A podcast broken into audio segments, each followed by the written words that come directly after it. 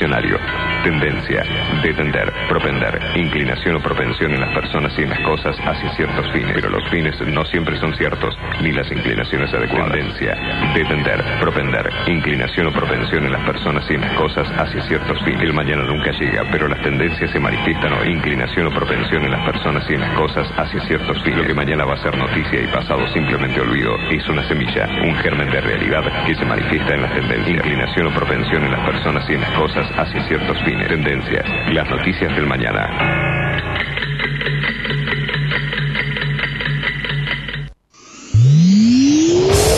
Para los que son manija. Que les gusta tener el auto impecable. Este programa les recomienda Doctor Pulidora. ¿Querés vender tu auto y querés que se vea como nuevo? Doctor Pulidora. Esta gente sabe lo que hace. Doctor Pulidora. Intendente García Silva, 1138. Morón, pulido, abrillantado, tratamientos acrílicos y cerámicos, limpieza de tapizados. En Doctor Pulidora le dan cariño a tu auto, a tu moto, a tu camión. Y a tu persona, Doctor Pulidora. Intendente García Silva, 1138 en Morón. Búscanos en nuestras redes. En Instagram, Doctor Pulidora. este programa y todos los que nos escuchan. Ya lo probamos. Probamos también. Doctor Pulidora. Capacitate de forma fácil y gratuita. Accede al Instituto Legislativo de Capacitación Permanente en legislatura.gov.ar. Legislatura porteña. Nos une la ciudad. La Universidad Nacional de La Matanza hace más de 30 años que está comprometida con la educación pública y gratuita. Más de 65.000 estudiantes, líder en el ranking de eficiencia educativa de Argentina. 70 carreras de grado, posgrado y pregrado. 18 disciplinas deportivas. 20.000 graduados y graduadas. Un cine teatro auditorio abierto a toda la comunidad con espectáculos para toda la familia. Galardonada con el Premio Conex como institución educativa más destacada de la década. La Universidad Nacional de La Matanza es tu universidad. Sigamos avanzando juntos en el camino a la excelencia. Vacía y cepilla los recipientes que acumulen agua. Tira agua hirviendo en desagües y rejillas y colocamos quiteros. Juntos podemos prevenir el dengue. Más información en buenosaires.gov.ar barra dengue. Buenos Aires Ciudad. Morón es más prevención. Ante cualquier emergencia, ahora podés pedir presencia de policía, SAME o bomberos con un solo clic. Descarga la aplicación Morón Alerta y un móvil se acercará inmediatamente a donde estés. No lo dudes. Morón Alerta, en la tienda de tu celular. Municipio de Morón, corazón del oeste. Pablo, que anda siempre despistado, olvidó pagar sus facturas y por eso se quedó sin gas. Al contarle a un amigo, este le comentó que sabía cómo hacer unos arreglos en la instalación para que siga teniendo gas. Es una excelente idea, dijo Pablo. Carla, la vecina, se enteró de esto y le explicó a Pablo que esa clase de arreglos eran muy peligrosos. Podría haber pérdida de gas e incluso una explosión. Y sí, Carla tiene razón. Las conexiones o manipuleos de medidores por personal no autorizado no solo son peligrosos para las personas y los bienes materiales, sino que además constituyen un delito. El personal autorizado por Naturgy es el único que puede manipular las instalaciones de gas de la compañía. En Naturgy nos ocupamos de prevenir, detectar y regularizar este tipo de situaciones. Si sos testigo o sabes de alguna irregularidad, puedes hacer la denuncia llamando al 0810-333-6862 o enviando un mail a denuncias.naturgy.com.ar de forma totalmente segura y confidencial. Ayúdanos a cuidarte. La seguridad también depende de vos.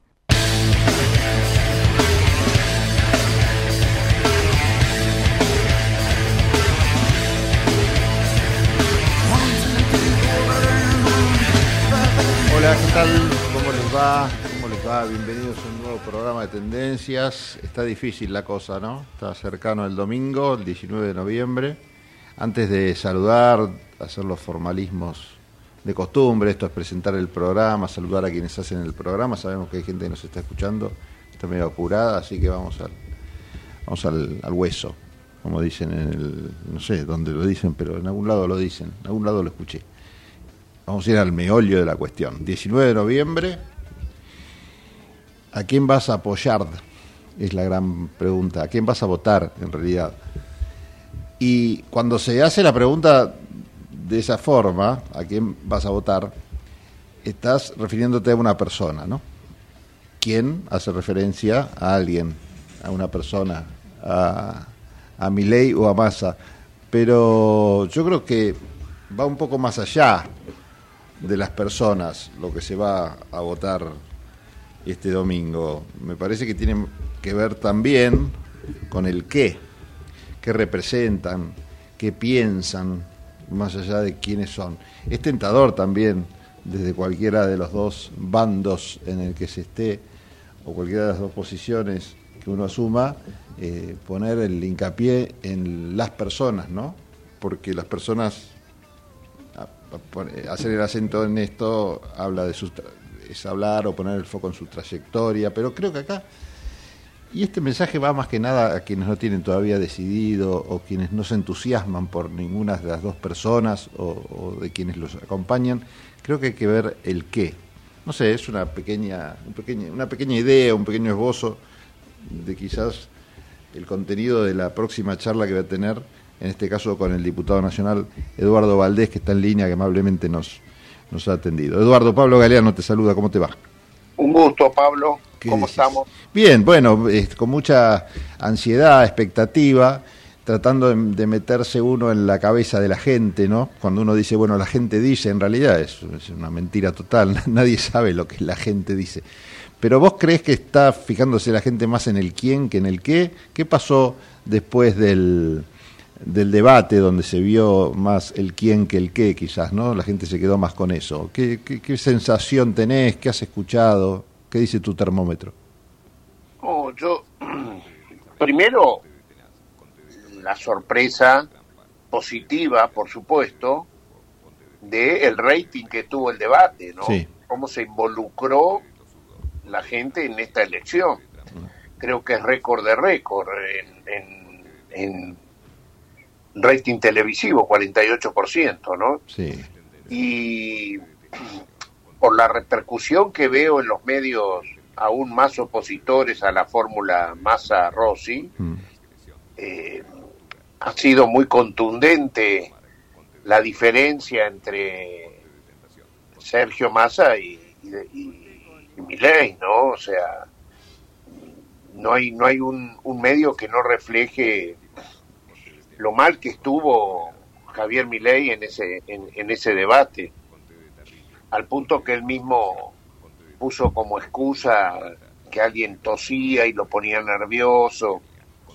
Pero, pero realmente creo que si los debates tienen como objetivo que, que mm. sirvan para poder elegir, creo este, que ahí han tenido quién es uno y quién es otro, se ha mostrado este, fehacientemente. Ahora, si eso después incide en cómo voto, esa es la parte que yo no sé. sí, sí, sí. Es, la gran pregunta, ¿no? Hasta qué punto incide o no, y hasta qué punto también quizás no se vuelva un efecto rebote el hecho de que, yo porque estoy mirando muchos medios y cuál es el análisis que hacen algunos, que lo presentan a Milei como una suerte de víctima de una persona más preparada, pero en definitiva es como justificar al que no estudió y que se sacó menos nota que el que estudió, diciendo, bueno, lo que pasa es que el otro estudió demasiado este, nada justifica esa falta de, capacidad, por lo menos para transmitir ideas más allá del contenido.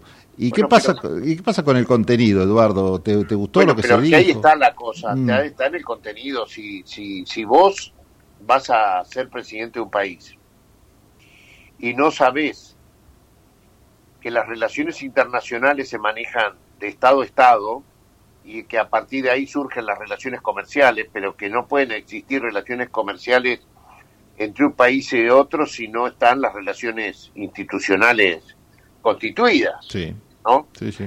No es de particular a particular que se hacen las relaciones comerciales internacionales.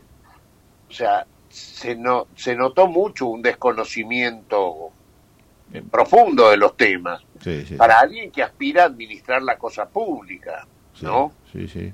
Eh, no fue ese solo el tema, fueron varios temas donde este, no, no sabía cómo, ni en el tema seguridad, ni en el tema, este, cuando, cuando habló de la lucha eh, contra el, narcotráfico, no sabía cuáles eran las fuerzas federales y cuáles eran las fuerzas provinciales, en fin, eh, realmente creo que eh, ha sido una sustancial diferencia sobre quién me está capacitado para administrar la cosa pública o no, ¿no? Sí, también eh, lo que lo que se pudo ver en el debate, bueno, esto es un poco en cuanto al, contenido y a las y a las formas, ¿no? Algunas ausencias también importantes eh, con respecto a los apoyos nuevos apoyos, ¿no? Que que ley tiene, me estoy refiriendo al sector del PRO que apoyó a Patricia Bullrich o a ese votante y queda hay un núcleo duro que va a votar a Milei y seguramente le va a pasar lo mismo a Massa, que es parecido quizás al de las últimas elecciones. Acá la duda es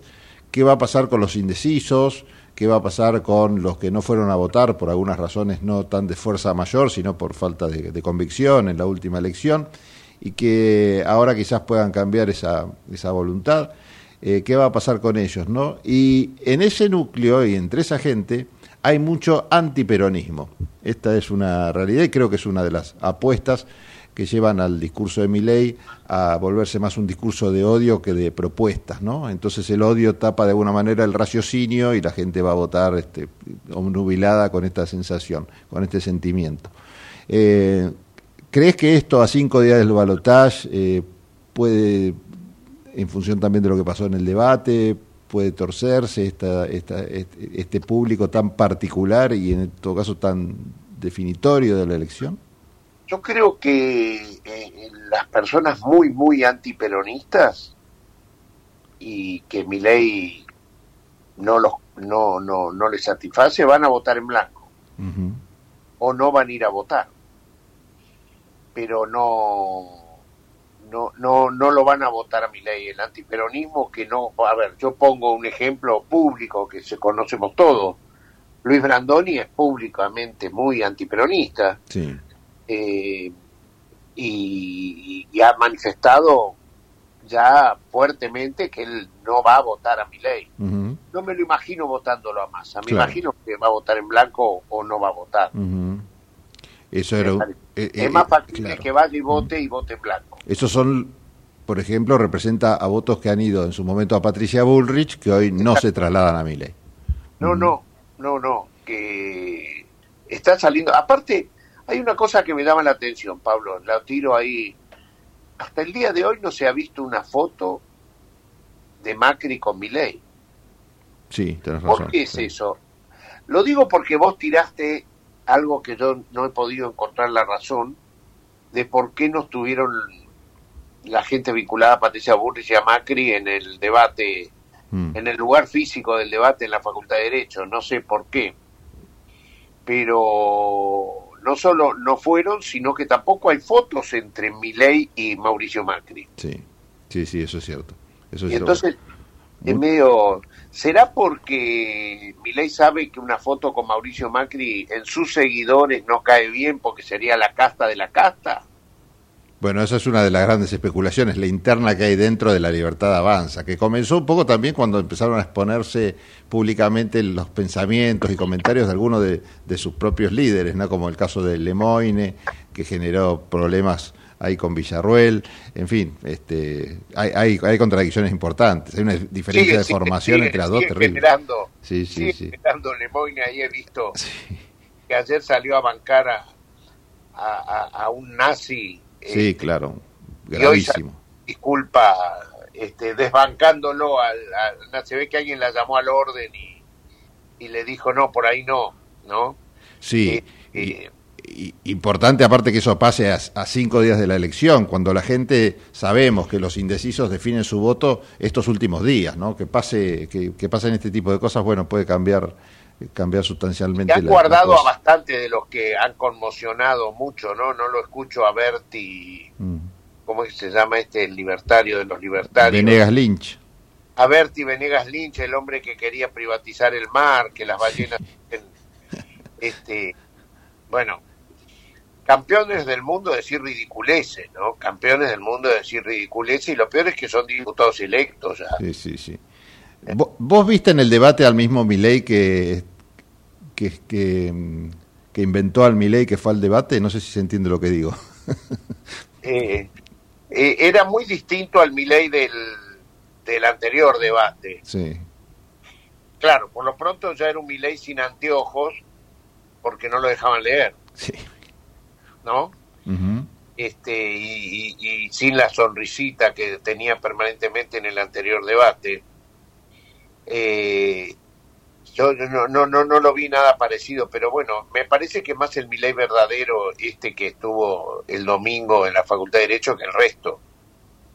¿Un Milei más, más contenido o quizás menos, menos no, no actuado? Sé contenido o no contenido, el real, porque eh, Massa le, le, planteó, lo, le hizo las preguntas, él las rechazaba, pero después las confirmaba, ¿no?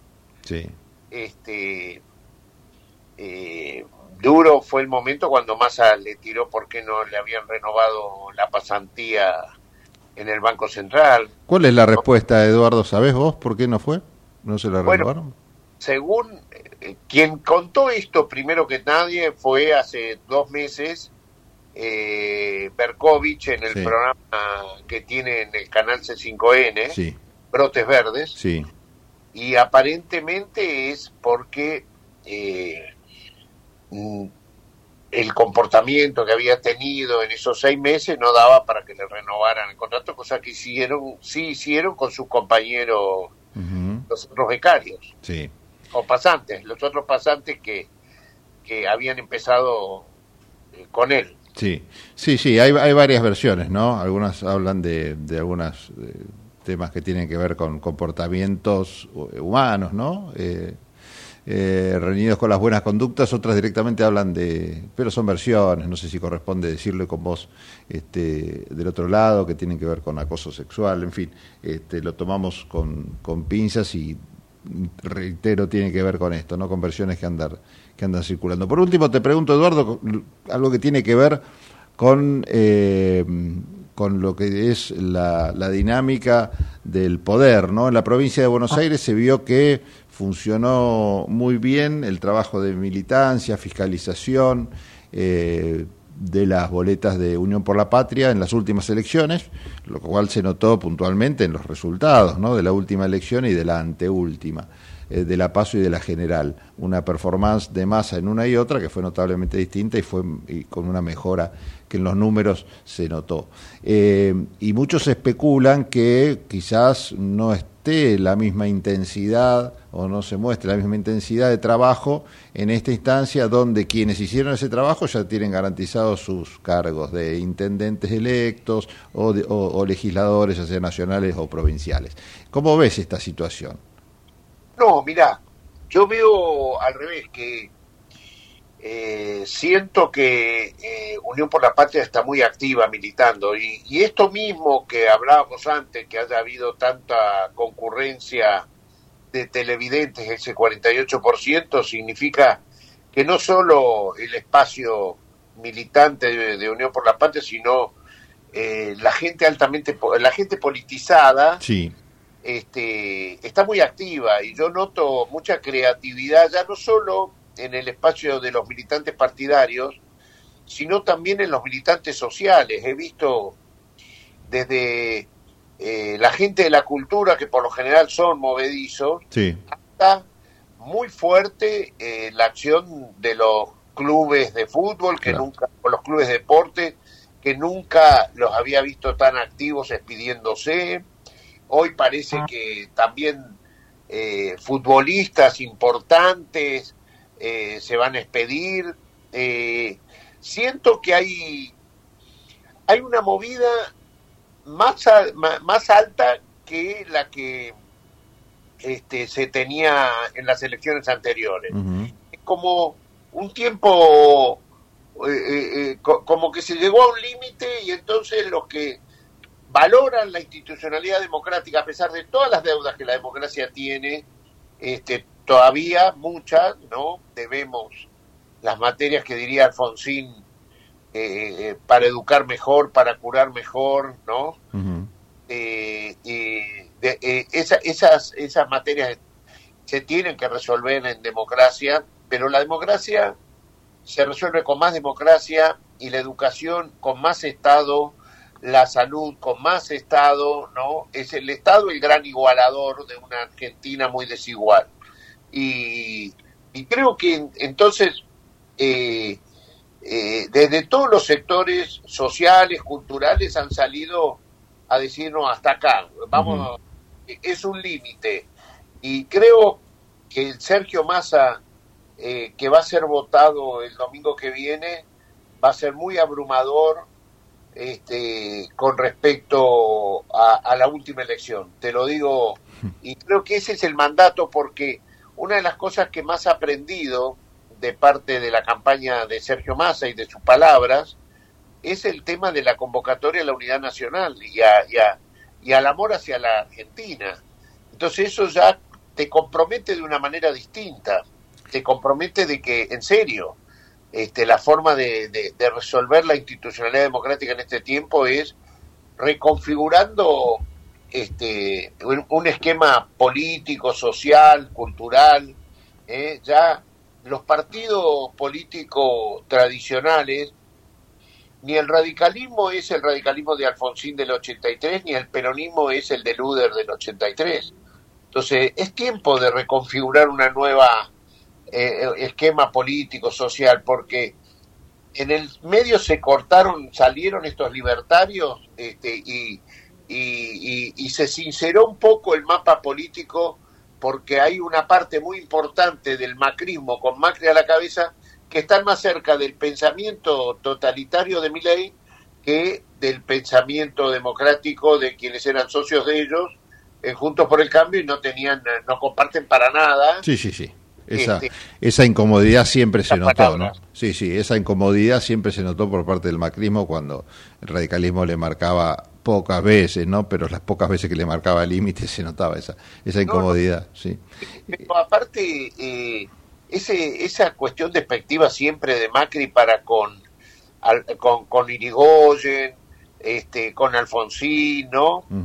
Eh, realmente, y, y creo que ahora ya directamente lo profundizó con este salto a acompañar a Milei, creo que marcó un límite, ¿no? Sí. Tenés, por último, te pregunto y ya te dejo tranquilo, eh, sabemos que las encuestas, sobre todo a cinco días del balotaje, son más una herramienta de marketing electoral que otra cosa, pero me, nobleza obliga, eh, tengo mucha curiosidad por saber si tenés alguna encuesta, tenés algún numerito eh, No, que nos diga eh, cómo estamos.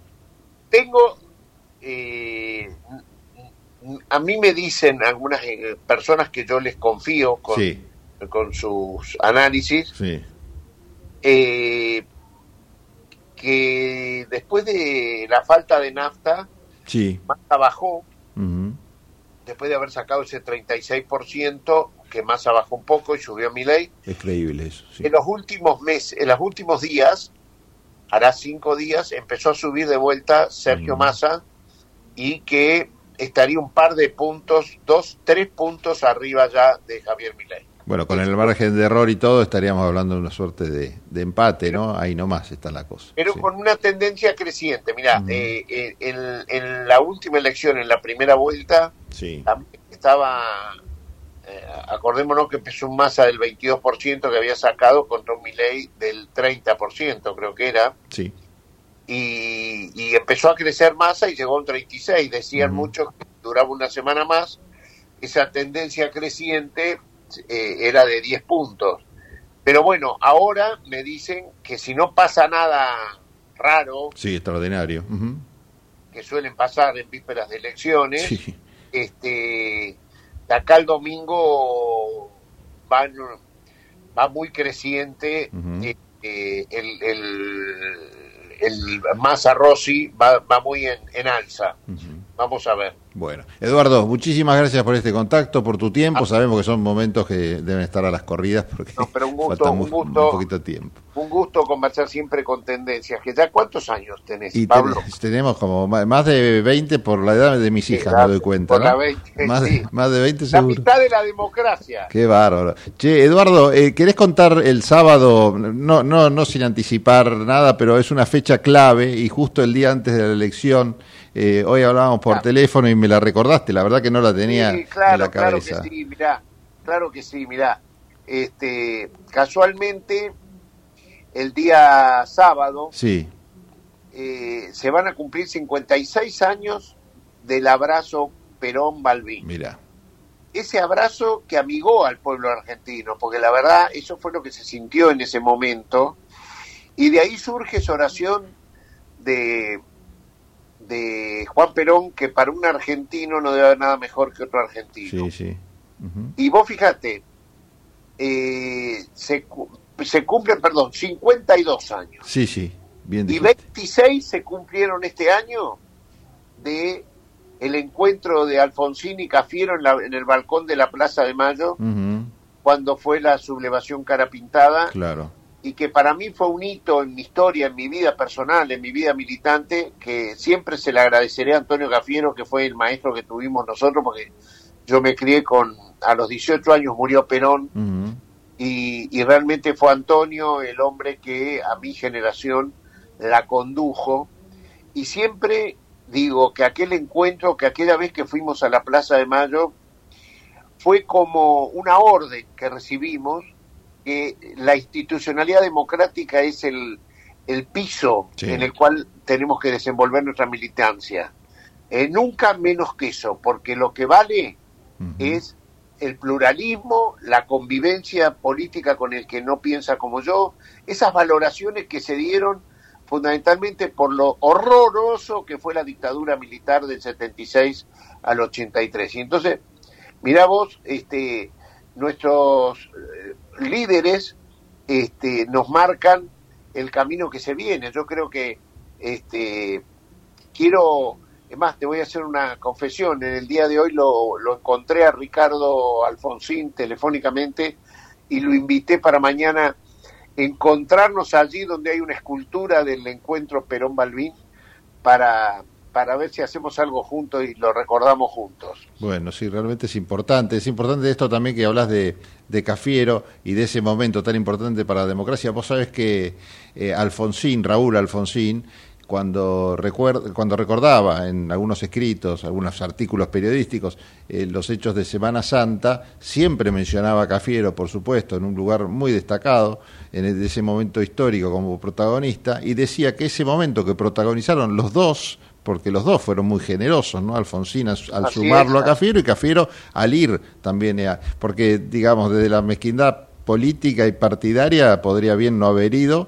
Nunca y- se había dado hasta ese momento, desde el 55 a la fecha, que ante Mirá. una sonada militar se encontraban el líder del oficialismo y el líder de la oposición. Sí, sí, sí, bueno. Y, fue y- la primera vez, por eso fue un gesto increíble en ese momento. Exacto. Y bueno, y Alfonsín dice, entre otras cosas, que ese hecho consagró una suerte de bisagra en la historia argentina con esta relación de golpes militares y gobiernos democráticos, porque fíjate, y es cierto, el tiempo le dio la razón, como después de ese momento no hubo más miedo a los fantasmas de los golpes de Estado. Si bien hubo algunos levantamientos menores, pero ya la gente eh, veía eso como algo, este, como, ve, como ve pasar una tormenta, ¿no? Con preocupación, pero no viendo en peligro la democracia. Hasta ese momento el fantasma de los golpes militares estaba presente y Cafiero y Alfonsín eh, supieron exorcizar esa Mirá. situación.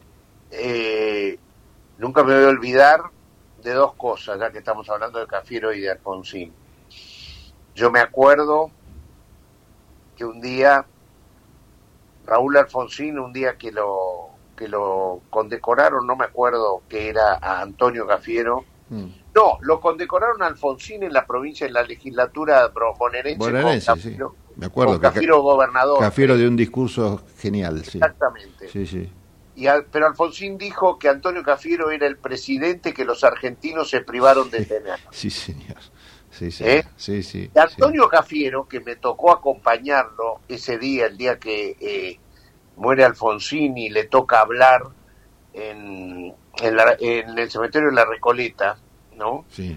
Este, y no solo lo acompañé, sino que tuvimos la previa porque eh, lo que iba a ser a las 12 del mediodía, la, la ceremonia en Recoleta terminó siendo a las 4 de la tarde porque la gente se volcó por la avenida Callao a, a despedir a Alfonsín que venía desde desde la desde el Congreso, desde Hipólito, de- de- desde el Congreso de la Nación. Sí, sí. Para hacer ocho cuadras demoraron como ocho horas porque la- me- me- realmente Alfonsín se merecía esa despedida Sí. tanto qué dura que es la vida política, ¿no? Porque este, no se lo demostraron tanto en la vida cuando en los últimos años Sí, de Alfonsín cual, sí. como fue ese día y de ahí en más cada vez ha ido más ha ido creciendo, Creciendo, más la figura de Alfonsín no Sí, cada sí, día sí. hoy Alfonsín lo lamento por los radicales pero Alfonsín le pertenece al pueblo argentino. Y cuando vos son pocos los jefes de Estado de la Argentina que le pertenecen a todos. Y al menos los peronistas como soy yo sentimos a Alfonsín como Irigoyen dentro de nuestro acervo histórico, dentro de nuestro ideario político. Y, y me acuerdo que ahí eh, Antonio dice en, en- en- la Recoleta Sí, que hubo dos hombres para él que le que le que le que fueron sus líderes, sus hombres que lo marcaron. Uno Sí, fue sí. Juan Ujú. con quien él fue eh, eh, ministro a los 29 años. sí, Y el otro fue Raúl Alfonsín. Mirá qué increíble. O sea, él lo pone al nivel la influencia de su persona, sí. este, que Antonio a esa altura ya tenía ochenta y pico, o sea, había vivido fuerte, este, a Raúl Alfonsín. Y yo me acuerdo que lo disfruté ese día, Antonio, y le pregunté, y vos sabés que ellos se conocieron, mirá vos lo que era las grietas, en el año 82. O sea, dos hombres de la provincia de Buenos Aires, el mismo sí. Que empezaron a militar juntos. Sí, sí, sí. Tuvieron vida pública, Antonio en el 46, creo que Alfonsín en el 50 ya era concejal en Chascomús. ¿no? Sin embargo, por el no diálogo, por las grietas, recién se conocieron en el año 1982, del 46 al 82, Qué bárbaro. del mismo distrito, provincia de Buenos Aires. Pero bueno.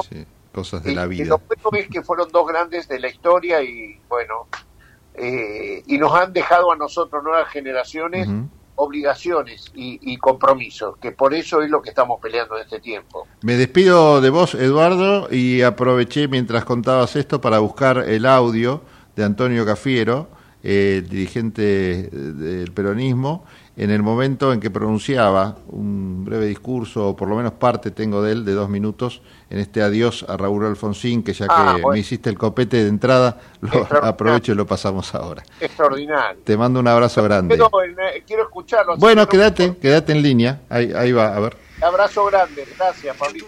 maestros en mi vida política que me enseñaron todo lo que sé o mal sé de la vida política. Uno, como ustedes saben, se llamaba Juan Perón. Otro se llamó Raúl Alfonsín.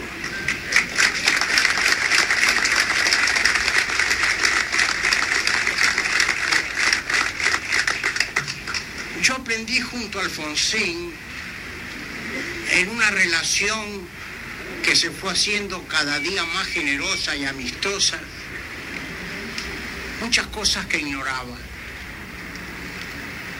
Aprendí a conocer la verdadera historia del radicalismo.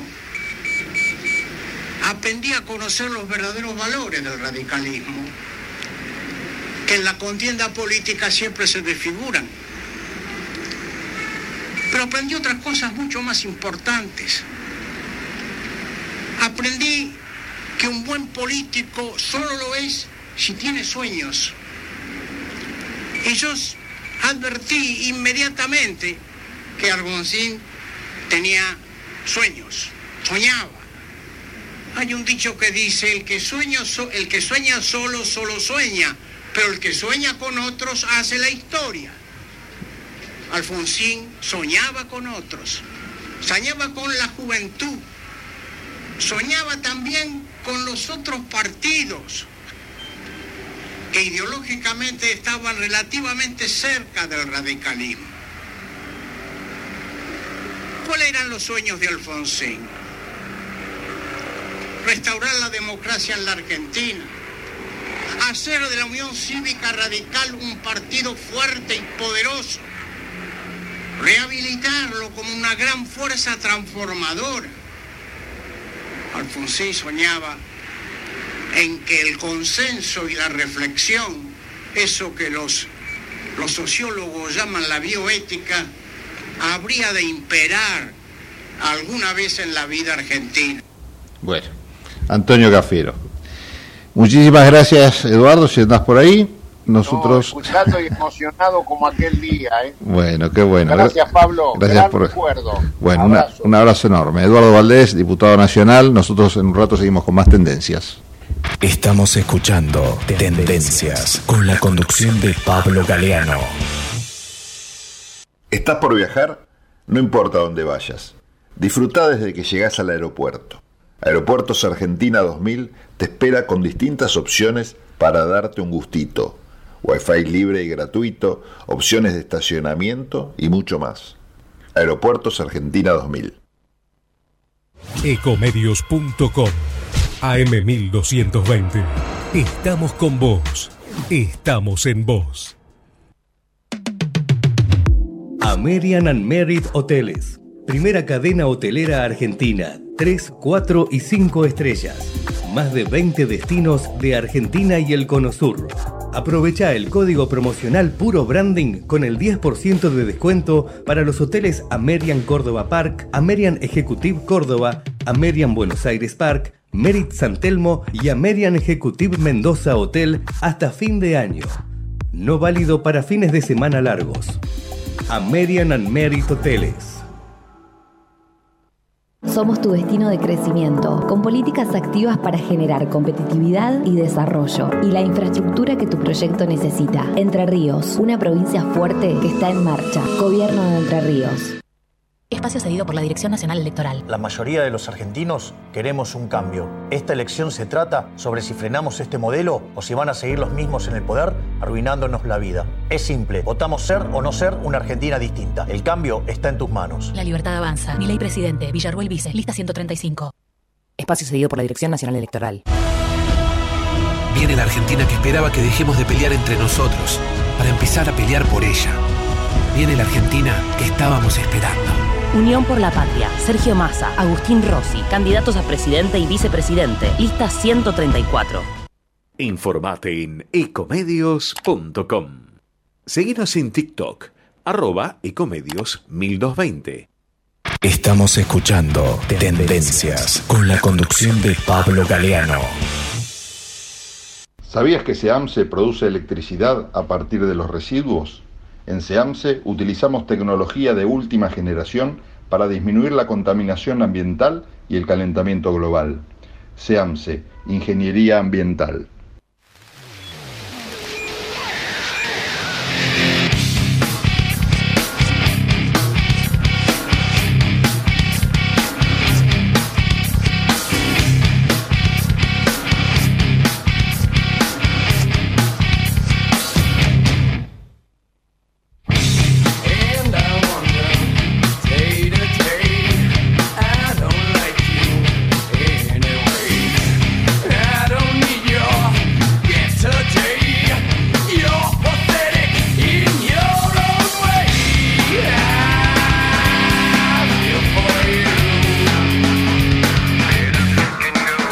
Bueno, seguimos en tendencias y el diputado nacional Pablo Servi presentó una medida cautelar ante la Corte Suprema de Justicia de la Nación con el fin de solicitar eh, la adopción de una medida justamente cautelar de no innovar eh, referido a un tema que tiene que ver con los complejos hidroeléctricos Alicurá, El Chocón, Cerro Colorado y Piedra del Águila.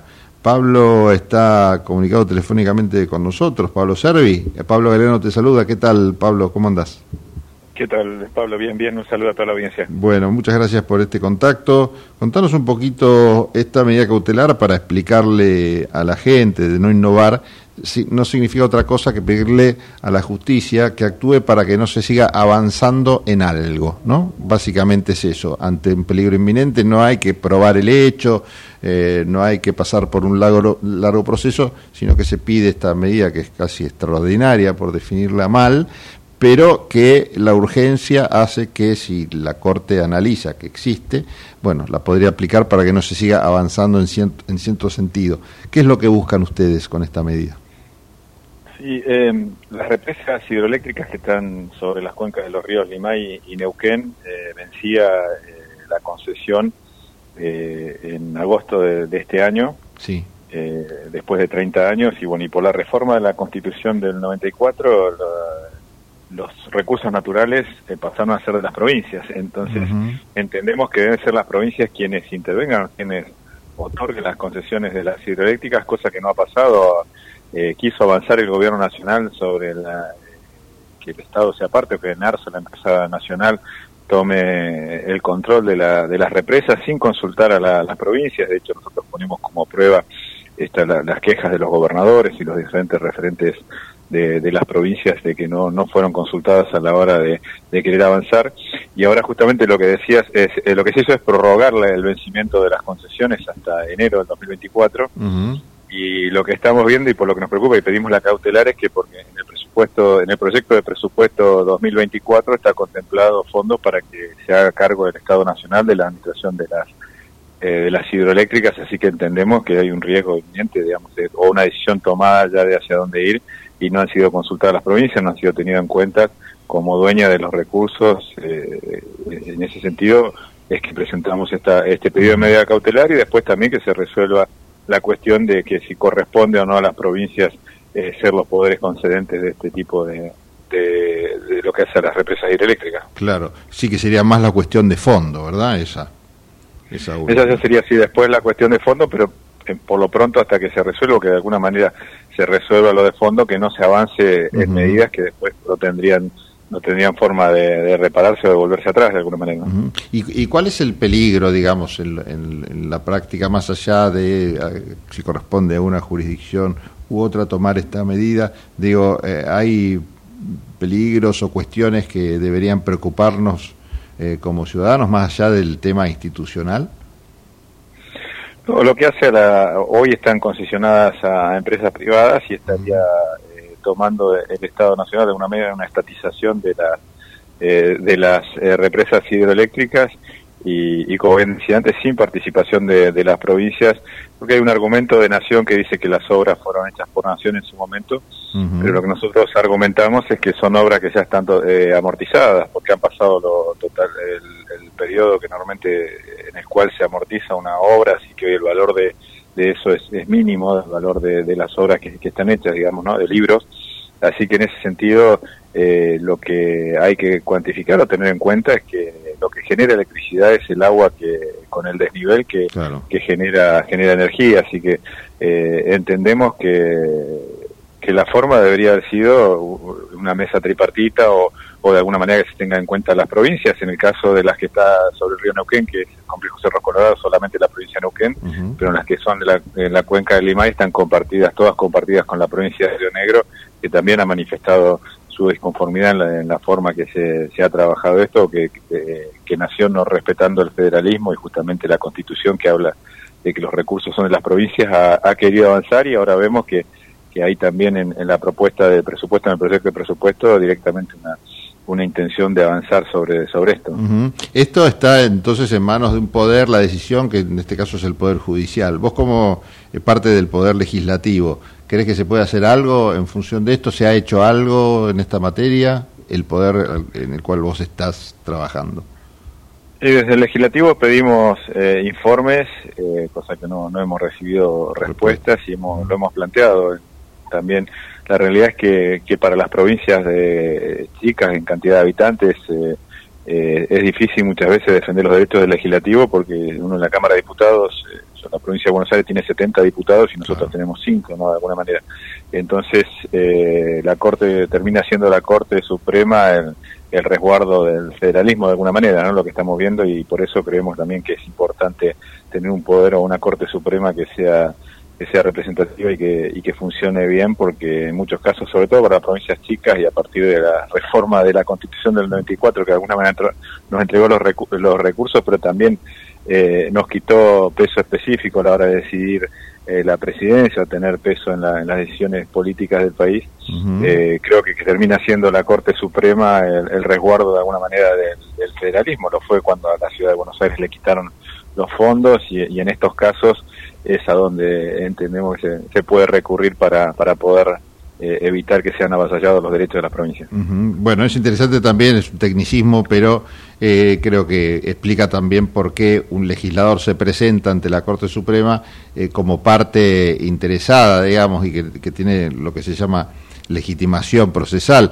Que es que a partir de un fallo que se reconoció a Felipe Solá esta condición, eh, todos los diputados pueden presentarse eh, como, eh, como representantes, en este caso de, de este tipo de, de interés, ¿no? Eh, los legisladores nacionales pueden accionar judicialmente en defensa de, de- estos temas, por ejemplo.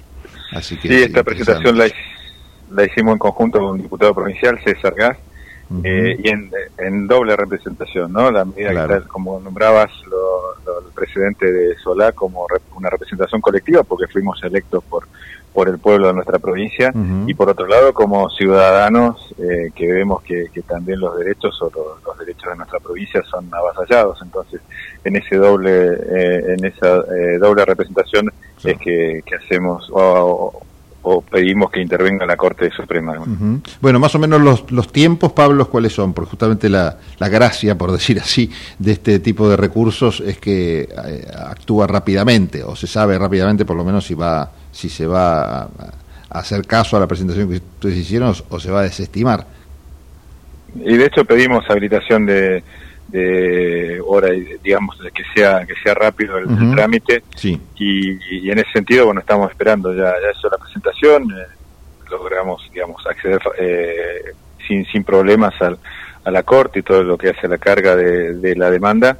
Y ahora eh, calculo que los plazos dentro de una semana una cosa así se debería ver si si realmente lo, Lo toman la o no, lo, claro. lo toma o no y después si, si declara eh, en, teoría debería ser rápida la, la discusión estamos en tiempos electorales también que, que hay hay otro tipo de movimientos pero y, que captan la atención pero entendemos que debería ser rápido y, y por eso también el planteo nuestro porque entendemos que el presupuesto ya después de las elecciones se seguirá avanzando con el presupuesto Claro. y, y, y- y en- de alguna manera está implícito en el presupuesto de que la intención del, del gobierno nacional o del oficialismo de, de avanzar sobre esta eh, sobre las concesiones. Perfecto. Bueno, Pablo, muchísimas gracias por este contacto y quizás la semana que viene, bueno, tengamos alguna novedad y volveremos a comunicarnos contigo. Un abrazo. Bueno, gracias Pablo por el espacio y un saludo a toda la audiencia. Gracias. Pablo Servi es diputado nacional de Juntos por el Cambio y junto al diputado provincial César Gas, como nos contaba recién, de Neuquén, presentaron conjuntamente una medida cautelar ante la Corte Suprema solicitando la adopción de una medida de no innovar dirigida al Poder Ejecutivo Nacional, a la Secretaría de Energía de la Nación, eh, más puntualmente por temas relacionados con los complejos hidroeléctricos Alicurá, El Chocón, Cerros Colorados y Piedra del Águila con respecto a la continuidad de la concesión. 1549. Tendencias. Conté de testimonio. Conté de templo. Conté de tolerar. Conté de terminología. Conté de terrenal. Conté de terrible. Conté de transgresión. Conté de tortura. Conté de tormenta. Conté de tomar. Conté de terror. Conté de tiranía. Conté de tentación. Conté de teoría. Conté con limón para mí, si puede ser.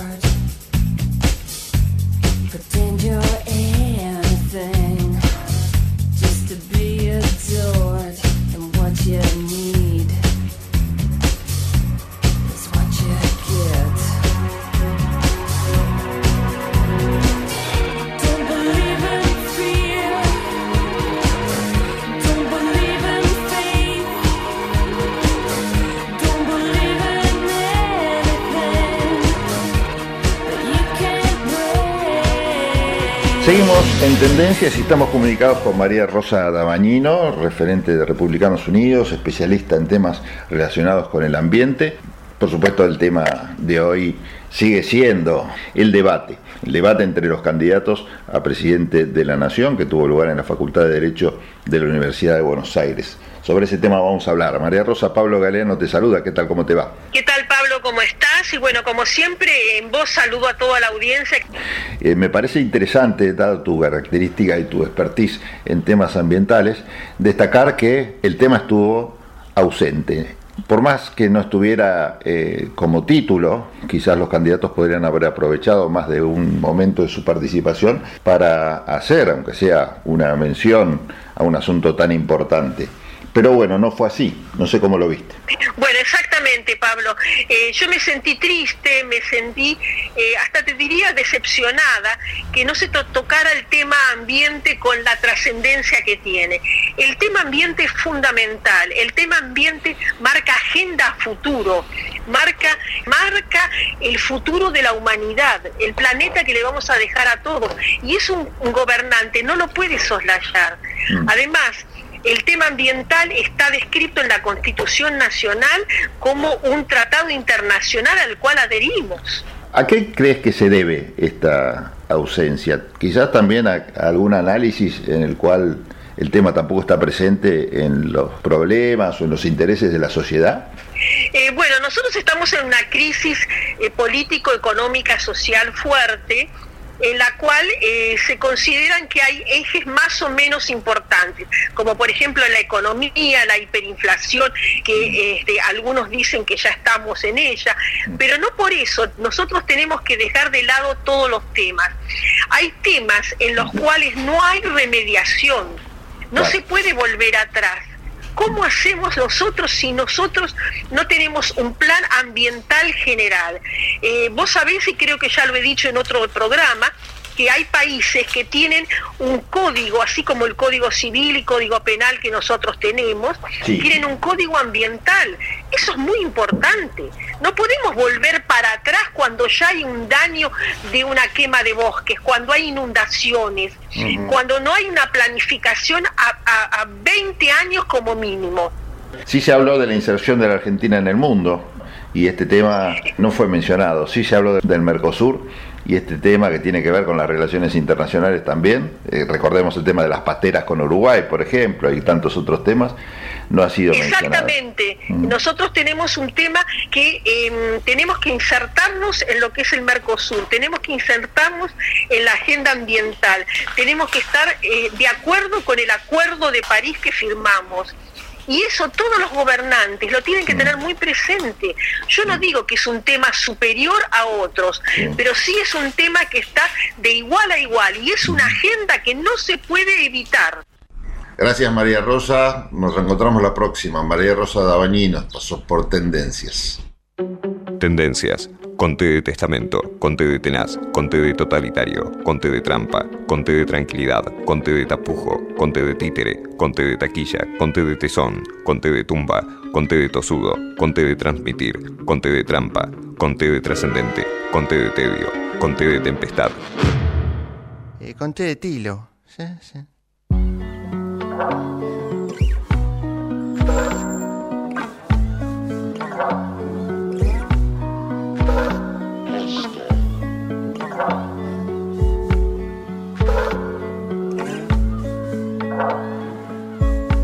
When the service done. And the parish have sung. And the mid frequencies come to keep you away. When your body aches from the unresolved dreams you keep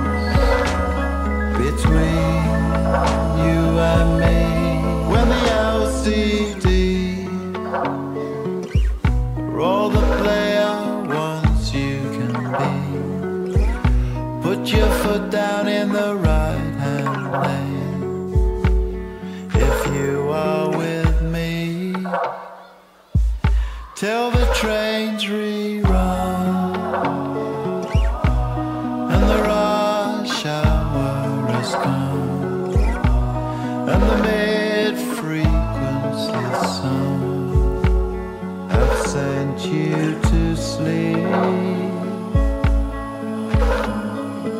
It'll be a silent day.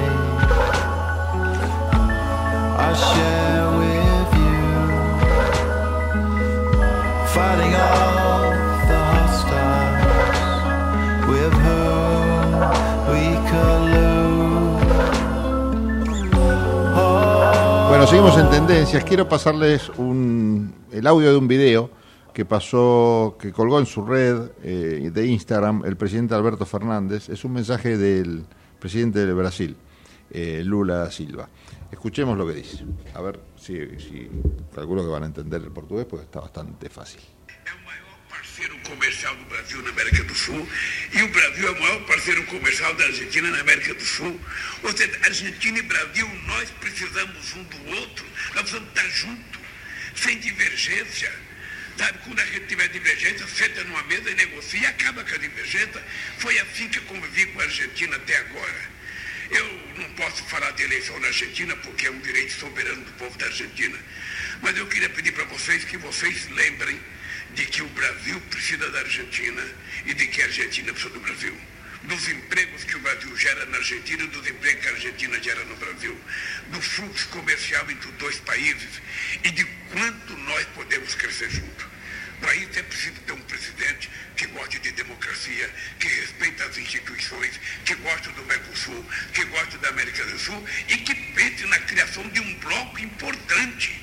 Hoje o mundo está, sabe, dividido em blocos. É o bloco europeu, é o bloco asiático. Nós precisamos criar o nosso bloco para negociar, sabe, comercialmente com o resto do mundo. Nós poderemos fazer um acordo da América do Sul, do Mercosul com, com a China, nós podemos fazer com a União Europeia, nós podemos fazer com os Estados Unidos. Agora, para isso, nós temos que estar juntos. Se a gente briga, a gente não vai a lugar nenhum. Eu só queria pedir para o povo argentino, na hora de votar, pense na Argentina. É soberano o voto de vocês.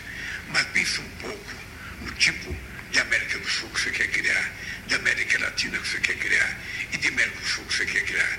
Juntos, nós seremos fortes. Bueno, mensaje de Lula da Silva que fue compartido hace instantes nomás por Alberto Fernández desde alguna de sus redes sociales. En un ratito seguimos con más tendencias. Desde Buenos Aires, transmite LRI 224, AM 1220, Ecomedios.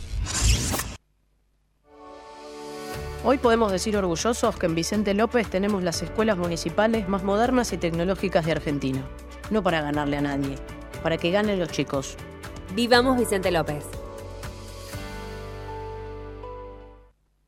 Somos tu destino de crecimiento, con políticas activas para generar competitividad y desarrollo, y la infraestructura que tu proyecto necesita. Entre Ríos, una provincia fuerte que está en marcha. Gobierno de Entre Ríos.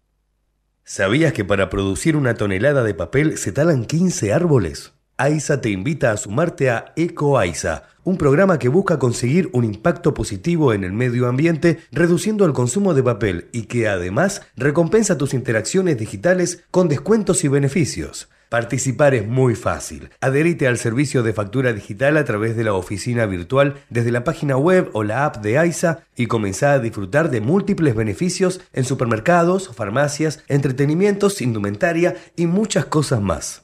Si además te adherís a débito automático y te descargas la app, accedes a más beneficios especiales. Ingresá a www.aisa.com.ar barra eco-aisa y forma parte.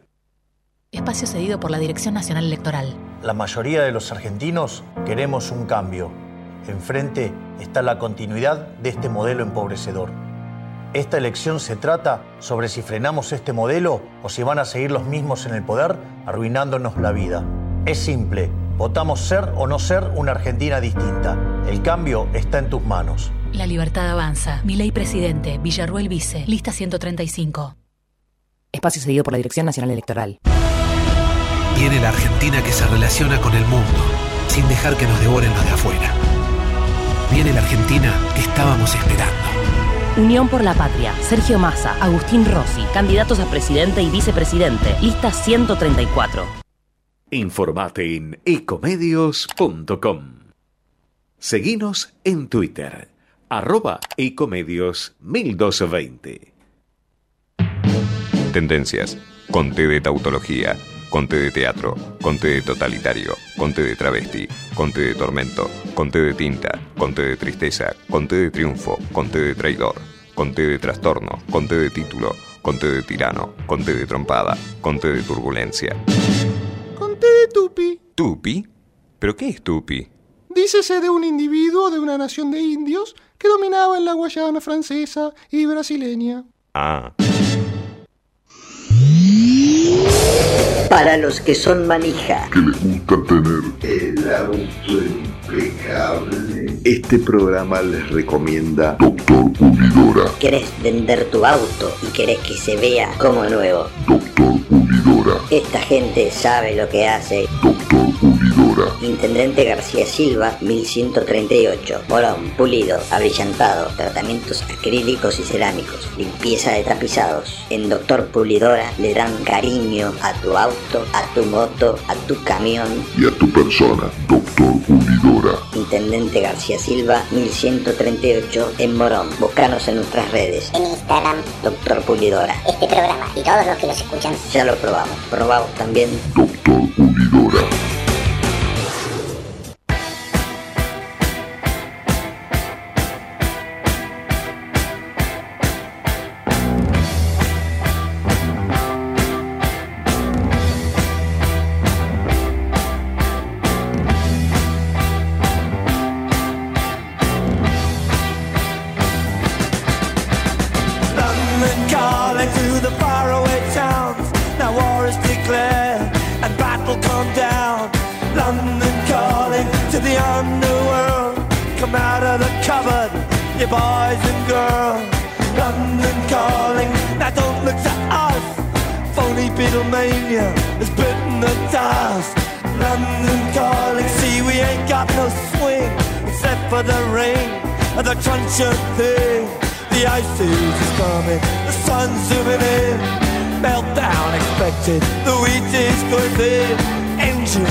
Running, but I have no fear, cause London is drowning. I live by the river to the imitation zone.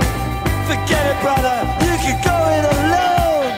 London calling to the zombies of death. Quit holding out and draw another breath. London calling, and I don't wanna shout.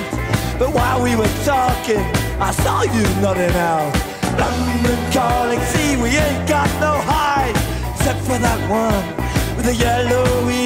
Bueno, seguimos en tendencias. Recién escuchábamos a Lula Silva el mensaje que envió de apoyo a Sergio Massa sin mencionarlo, ¿no? Por supuesto, respetando la voluntad del vecino pueblo argentino, pero haciendo mención a varios temas que tienen que ver con, el, con la posición de Sergio Massa, en todo caso que hacían referencia, por ejemplo, al Mercosur y a la relación con país, entre los países, entre esos dos países y el resto de los países de América Latina.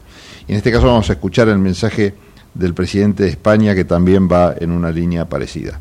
Lo escuchamos a El Pedro próximo día Sánchez. 19 de noviembre se celebrarán unos comicios decisivos en Argentina. Los votantes argentinos no solo van a elegir a un nuevo presidente, sino que van a decidir algo mucho más importante que es el futuro que quieren para su país. Los dos candidatos en liza ofrecen opciones profundamente diferentes entre sí. Sergio Massa representa la apuesta por la convivencia democrática, por la concordia y ofrece un proyecto de unidad, de solidaridad, con oportunidades para todos y para todas. Y en un contexto global complejo e incierto como el actual, necesitamos fortalecer eso, nuestras democracias, adoptar políticas que den respuesta a las necesidades de la gente, sobre todo de la gente más humilde, y seguir por la senda de los avances sociales. Frente a la estridencia, Sergio Massa representa la tolerancia y el diálogo, para construir eso, una Argentina con un desarrollo inclusivo que no deje a nadie atrás. Por eso, querido Sergio, te envío todo mi apoyo desde España y mis más sinceros deseos de éxito para las próximas elecciones del 19 de noviembre. Suerte. Bueno, escuchábamos a Pedro Sánchez, presidente de España. Estamos en tendencias, un pequeño separador y ya venimos con la nota que viene que tiene que ver con esto que está pasando a cinco días de las elecciones. Tendencias. Conte de testamento, conte de tenaz, conte de totalitario, conte de trampa, conte de tranquilidad, conte de tapujo, conte de títere, conte de taquilla, conte de tesón, conte de tumba, conte de tosudo, conte de transmitir, conte de trampa, conte de trascendente, conte de tedio, conte de tempestad. Eh, conté de tilo. Sí, sí.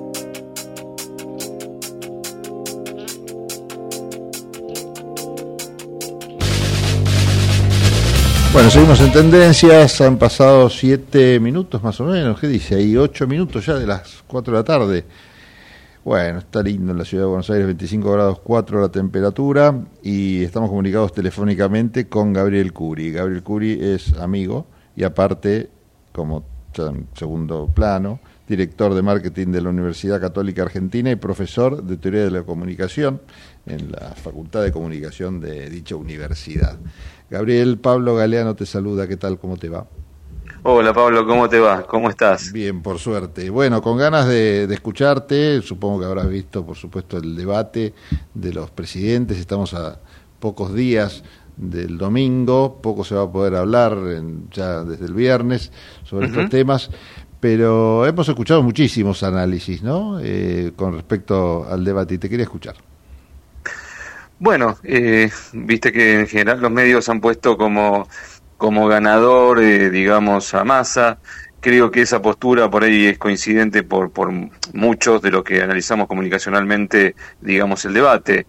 En cierta forma, creo que Massa sí, eh, digamos, supo digamos, tomar la escena, pero en realidad eh, partamos de algo anterior, es decir, eh, la, la, situación de, de Milley no era fácil, porque eh, ese personaje construido desde TikTok no lo pudo llevar al debate. Porque en cierta forma ese personaje que por momentos histriónico, que, que en cierta forma, eh, digamos, como ahora se ven videos por todos lados, rompía el Banco Central y, y, insultaba y que de alguna forma se mostraba agresivo y que eso fue tan atractivo para los jóvenes, en realidad cuando llega a un tope, a un techo en la cantidad de, de votantes, necesitaba, digamos, conquistar a, digamos, un electorado mucho más moderado. Por lo tanto, es lógico que tenía que de alguna forma ajustar ese discurso. Por lo tanto, ese, ese personaje que tanto le sirvió para llegar a ese lugar, ya no podía estar en el debate. Entonces, si vos desde el otro lado eh, lo sabés eso, porque lo intuís que eso iba a suceder, porque ya se venía viendo esto antes de, de, de, del debate, bueno, era fácil el rol de, el rol de masa de tratar de mostrar las contradicciones que se iban a, a suceder, es decir, que lo que venía convalidando de una forma y ciertos contenidos que venía convalidando desde las redes sociales y de los medios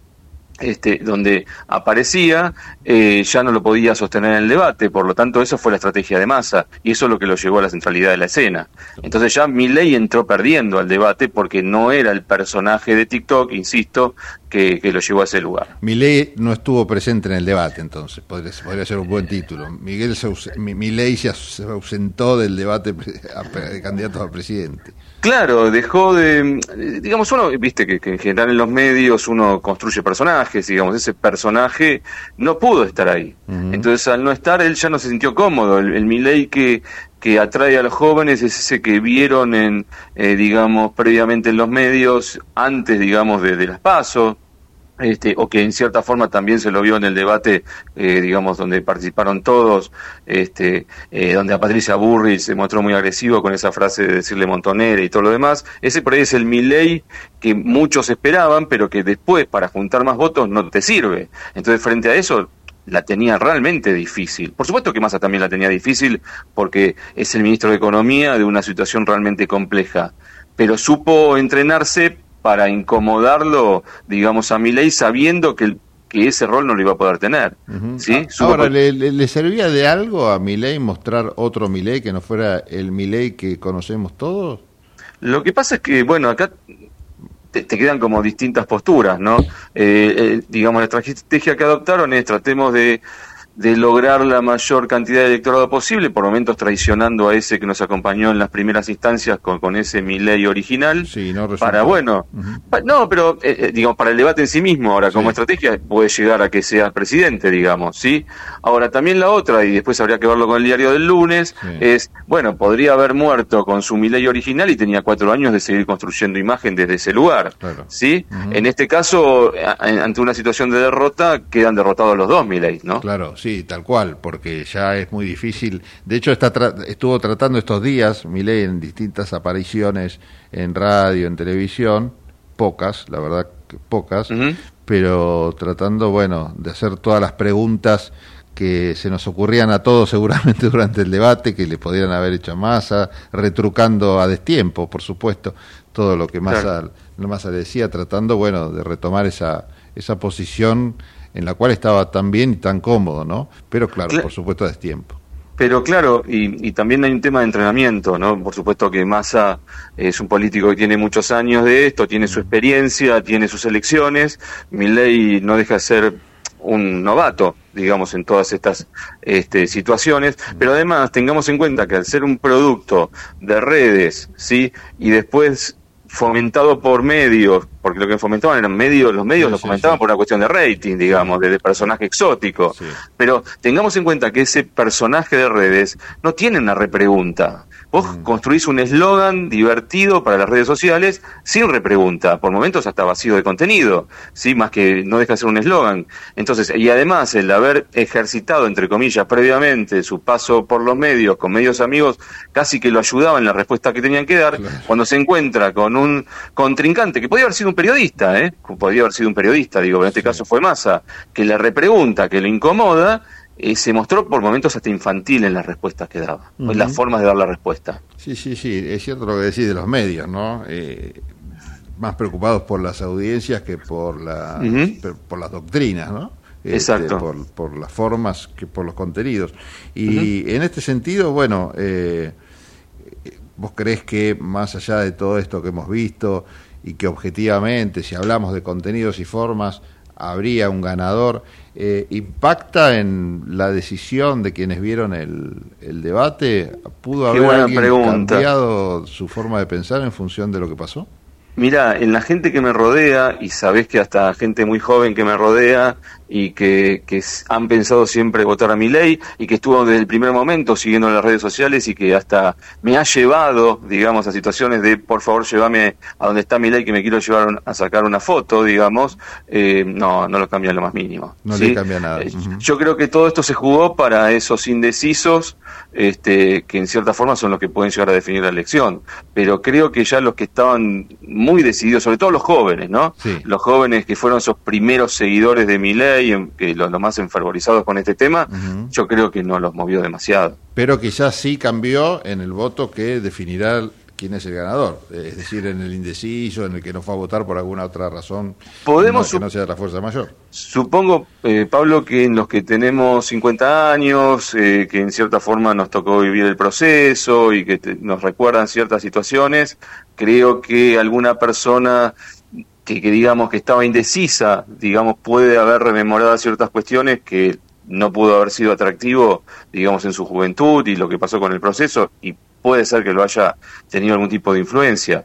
Yo creo que en ese sentido, estaba leyendo ahí por ahí una alguna encuesta de opinión que en realidad este, se mantuvo la imagen negativa de Massa después del debate se mantuvo constante y que la de Milley subió la imagen Ah, negativa bueno, sí o sea como que hay no sé si esto después se traslada de imagen negativa a voto y esto podemos pensarlo en los indecisos puede haber que se haya desequilibrado un poco Sí, quizás algún votante de mi ley que pase no a votar a masa, pero sí a no ir a votar o votar en blanco.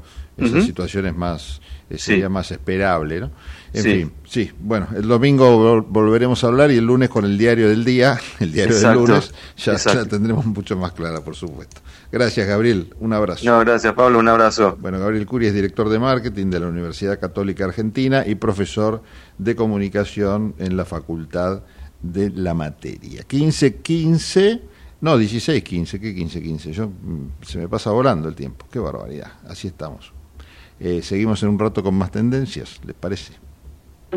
Tendencias. Conte de testamento, conte de tenaz, conte de totalitario, conte de trampa, conte de tranquilidad, conte de tapujo, conte de títere, conte de taquilla, conte de tesón, conte de tumba, conte de tosudo, conte de transmitir, conte de trampa, conte de trascendente, conte de tedio, conte de tempestad. Eh, conté de tilo. Sí, sí. ¿Estás por viajar? No importa dónde vayas. Disfruta desde que llegas al aeropuerto. Aeropuertos Argentina 2000 te espera con distintas opciones para darte un gustito. Wi-Fi libre y gratuito, opciones de estacionamiento y mucho más. Aeropuertos Argentina 2000. A partir de este momento nos tomamos un café, un café con noticias, café concepto, con Juan Paulenco. Vacía y cepilla los recipientes que acumulen agua. Tira agua hirviendo en desagües y rejillas y colocamos quiteros. Juntos podemos prevenir el dengue. Más información en buenosaires.gov.ar barra dengue. Buenos Aires Ciudad. Hola amigos, muy buenas tardes. Les saluda Juan Andrés Paulenco nuevamente semana a semana. Todos los martes estamos aquí con noticias preparadas para compartir. Palpitamos la temporada veraniega en el Partido de la Costa. Partido de la Costa entre 290 kilómetros a 340, 400 de Buenos Aires, estamos hablando la primera localidad, San Clemente, como Atlántida, un distrito en el cual los bonaerenses, como así también los vecinos de la ciudad de Buenos Aires, lo tienen como preferido. Ciudades como San Clemente, Santa Teresita, San Bernardo, Mar de Ajó o la Nueva Perla, Costa Esmeralda, atraen con sus hermosas playas, pero también hay mucha oferta en materia hotelería y departamentos para alquilar. Por ejemplo, tomamos dos lugares, San Bernardo, 350 kilómetros, Mar de Ajó, 355 kilómetros de Buenos Aires. San Bernardo para siete personas están pidiendo en la primera línea de playa, entre la primera cuadra y la tercera, aproximadamente 40 dólares, unos 40 mil pesos, redondeando el dólar hoy en día. De tres cuadras a 5 o 6, 35 mil pesos y ya a 7 cuadras a 10, 30 mil pesos por día.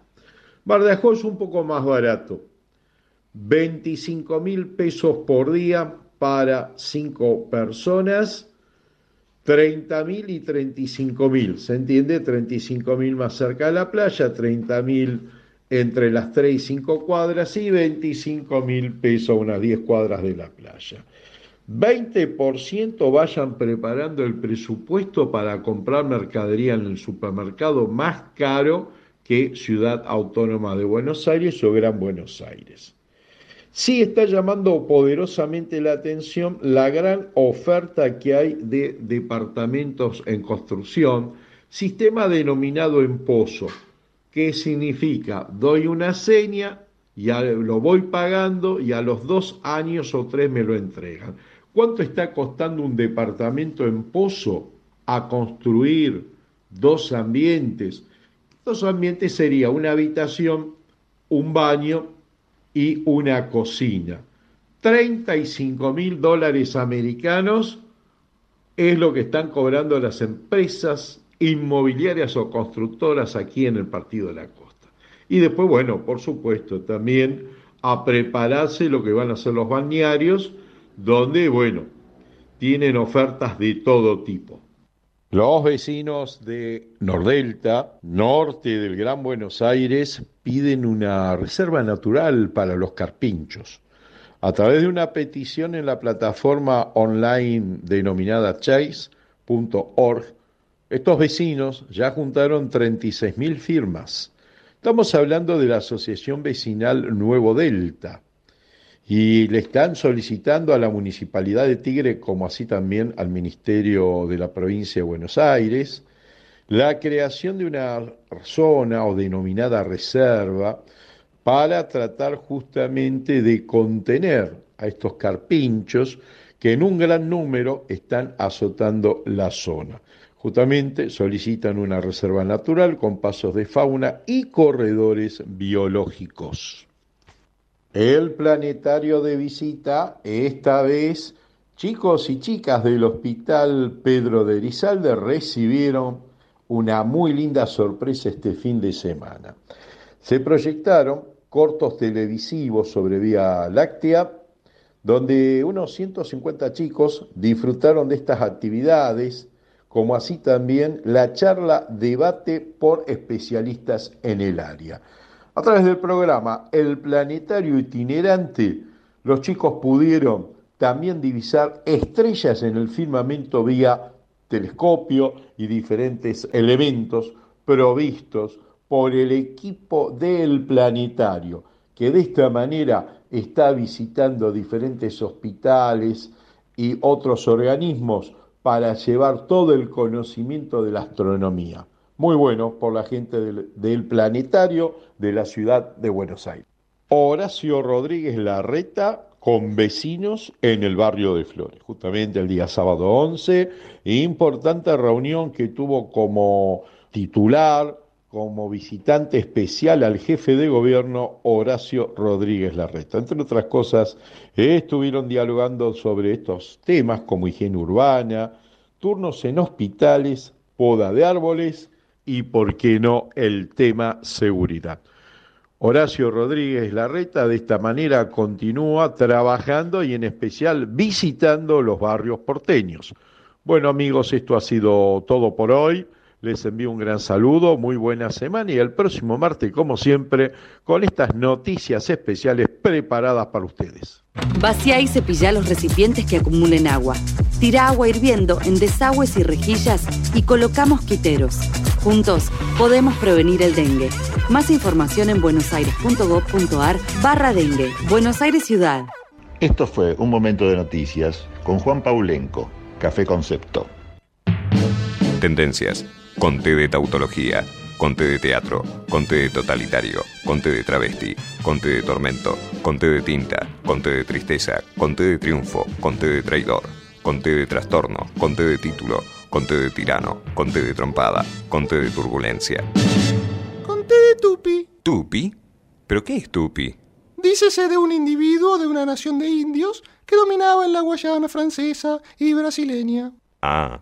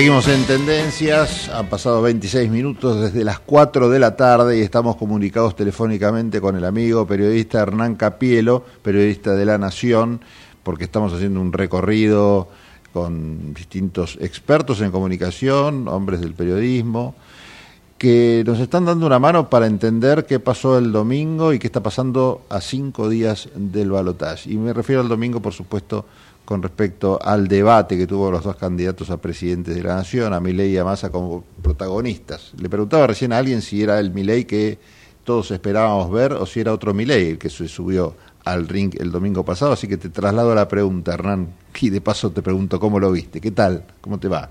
Que sí, Pablo, qué bueno, gracias por llamar. ¿Cómo andas? ¿Bien? gracias a vos por, por responder este llamado, esta comunicación y tratar de ayudarnos a entender qué es lo que pasó el domingo y qué es lo que vimos. ¿Qué viste vos? No sé si ayudar a entender. Yo te digo lo que vi un poquito. A ver, eh, vi, vi un Milei este, enojadísimo, vi un Milei dando explicaciones y a la defensiva, cuando en realidad creo que era al revés, digamos. Él tenía que haberle puesto, eh, de- a- obligado a Massa a dar explicaciones. Y en realidad eh, se quedó como acorralado frente a esas preguntas y eh, respondía con ataques, digamos, que es más dentro del formato habitual de, de- de cómo reacciona Milei, ¿no? Eh, así como esta, parece que es muy muy polvorita y, y- y tenía estas reacciones así eh, efervescentes ante cada una de las preguntas de Massa. Y Massa, del otro lado, iba con una actitud de... eh, forzadamente cansina como para remarcar eh, la diferencia entre la explosión eh, de- de- de- y erupción de, de, de- y, claro. claro, y el otro lado. Eh, y, y es como cuando uno se pelea y tenés uno que te habla despacito y el otro que está a los gritos, bueno, Sí, sí, que se pone peor aparte.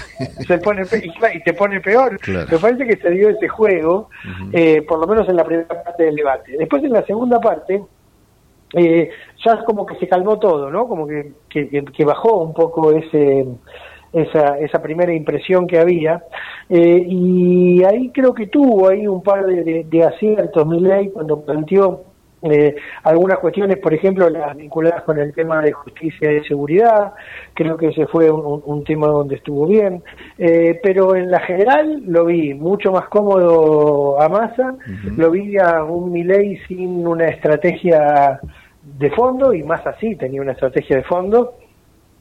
Eh, bueno, fue- es muy comentado y seguramente ustedes ya lo comentaron en el programa, la estrategia de Google, ¿no? Sí. Si no, búsquenlo, si no, búsquenlo en Google, eh, que eso era parte de- de- de- del armado de, la campaña de comunicación política de Massa, digamos, ¿no? Búsquenlo en Google y después terminaba buscando en una página que había armado el propio Massa con lo que Massa quería que vos encontraras. Sí, sí, sí. Una página donde además había puesto medio palo en Google para que ranquee arriba. Eso es muy, ori- muy original, ¿no? Esta, esta relación que tiene que ver en realidad con lo que, lo que pasa eh, o, deja expuesto lo que pasa en la realidad, cómo están conectados los medios tradicionales, como podría ser la televisión, donde todos vimos el debate, con las redes sociales. Esto quedó expuesto, no sé si para bien o para mal, pero te muestra también cómo es, el, es la dinámica hoy por hoy. Porque hay dos debates. Vimos, supongo que te habrá pasado lo mismo, ¿no? Vimos dos debates. Uno que se transmitió en vivo y en directo y otro que empezó a transmitirse en las redes casi también en vivo y en directo, porque los, los tuiteros de Massa y de Milei tuiteaban desde los perfiles de Massa y de Milei al mismo tiempo que estaba ocurriendo el debate. Todo muy, interesante de seguir. Hoy, hoy lo charlamos en la facultad con los chicos, eso estuvo muy interesante, porque los chicos se preguntaban y decían, eh, a raíz de esta estrategia de comunicación, eh, de comunicación política de masa, ¿no? Sí. De, de, li- de linkear el discurso de la tele con las redes, con eh, una con, con Google y pagando los contenidos eh, auspiciados. Dice, ¿y eso y eso y eso se puede? ¿Y eso y eso es ético? No es comunicación política. Claro. Sí, sí, sí, sí. No sé, no sé. A ver, La pregunta ¿hay de la violación de la no ley? sé. No hay violación de No, la claro, ley. claro, sí, sí. Eh, el objetivo era transmitir lo que el tipo quería transmitir, el tipo e- e- ese era. ¿Dónde podría estar la falta de ética? Bueno, que en la página en ningún momento decía que lo que piensa mi ley es una página que, que había construido Unión por Todo, digamos. Claro. O por lo menos no estaba claramente identificado, pero... eh, y después, si tenés razón, hubo dos debates, el debate de la tele y el debate de las redes. Eh, el debate de las redes me parece que eh, mm, fue un debate donde, como, bueno, como ocurre con, con lo de las redes, no terminó pareciéndose a lo que pasó en la tele. Me parece que el, el debate de las redes quedaba como medio deformado, por lo menos por lo que yo leí, no, no, no se parecía a lo que yo vi en la tele. Y ahí Hernán lo que hace ese debate que me suena eh, que es un discurso bien endogámico, es decir, que lo consume el que quiere ver lo que está viendo, no no, no, excede, eh, yo creo, pero por ahí es una percepción eh, que no excede ese círculo. Eh, ¿Se puede hablar de un ganador o perdedor en las redes o como es endogámico no importa, tiene que estar y reafirma de alguna manera las convicciones de cada bando? Parece que en, en las redes quedó que cada, cada uno se, se autoproclamaba ganador.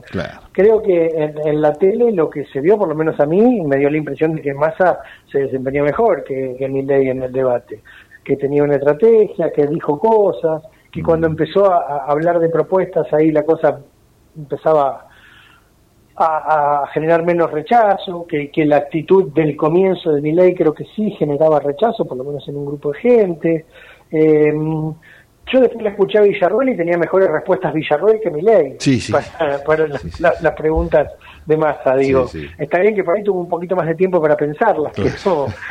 pero tenía mejores respuestas que, que, su jefe, ¿no? Sí, sí, sí. En, en, las redes se lució más Villarroel que el propio Milei, aunque esté, aunque estuviera recortado. Por último, te pregunto, ¿qué capacidad tienen en los debates en general de influir en el voto, no de los que ya están convencidos, sino de los que no saben qué hacer. Y en particular en esta elección y con este debate que tuvo importantísimos eh, niveles de audiencia y en una elección que no es una elección más, sino que se parece más a una decisión que algunos hasta la presentan como institucional eh, que a una elección de las que estamos acostumbrados. Viste, Pablo, que te suele decir que los debates no inciden en la decisión de voto porque en todo caso refuerzan a lo que está en un polo y a lo que está en el otro. Sí. Pero yo creo que acá, como vos particularizaste, que esta no es una elección, sino que es una alternativa y donde hay mucha gente que va a votar por descarte, yo creo que sí puede llegar a tener alguna incidencia en esos que tenían pensado no votar o votar en blanco y que finalmente se van a decidir por uno de los dos.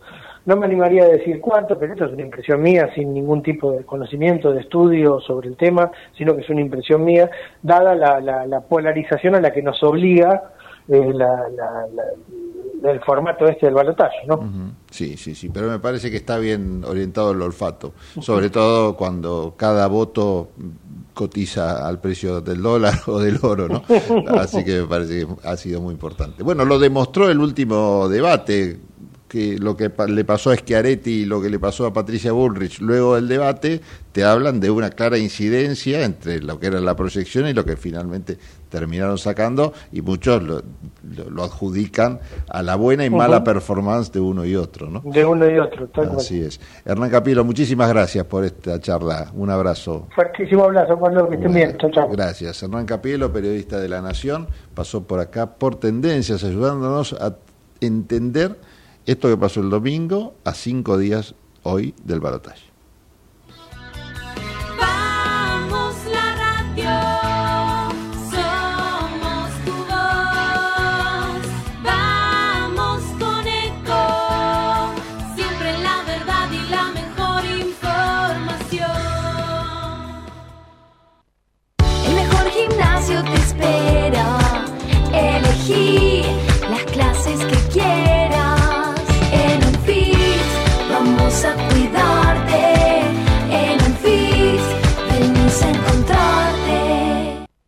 ¿Sabías que un rico y auténtico sabor de un gran espresso ya no se encuentra solo en las cafeterías gourmet?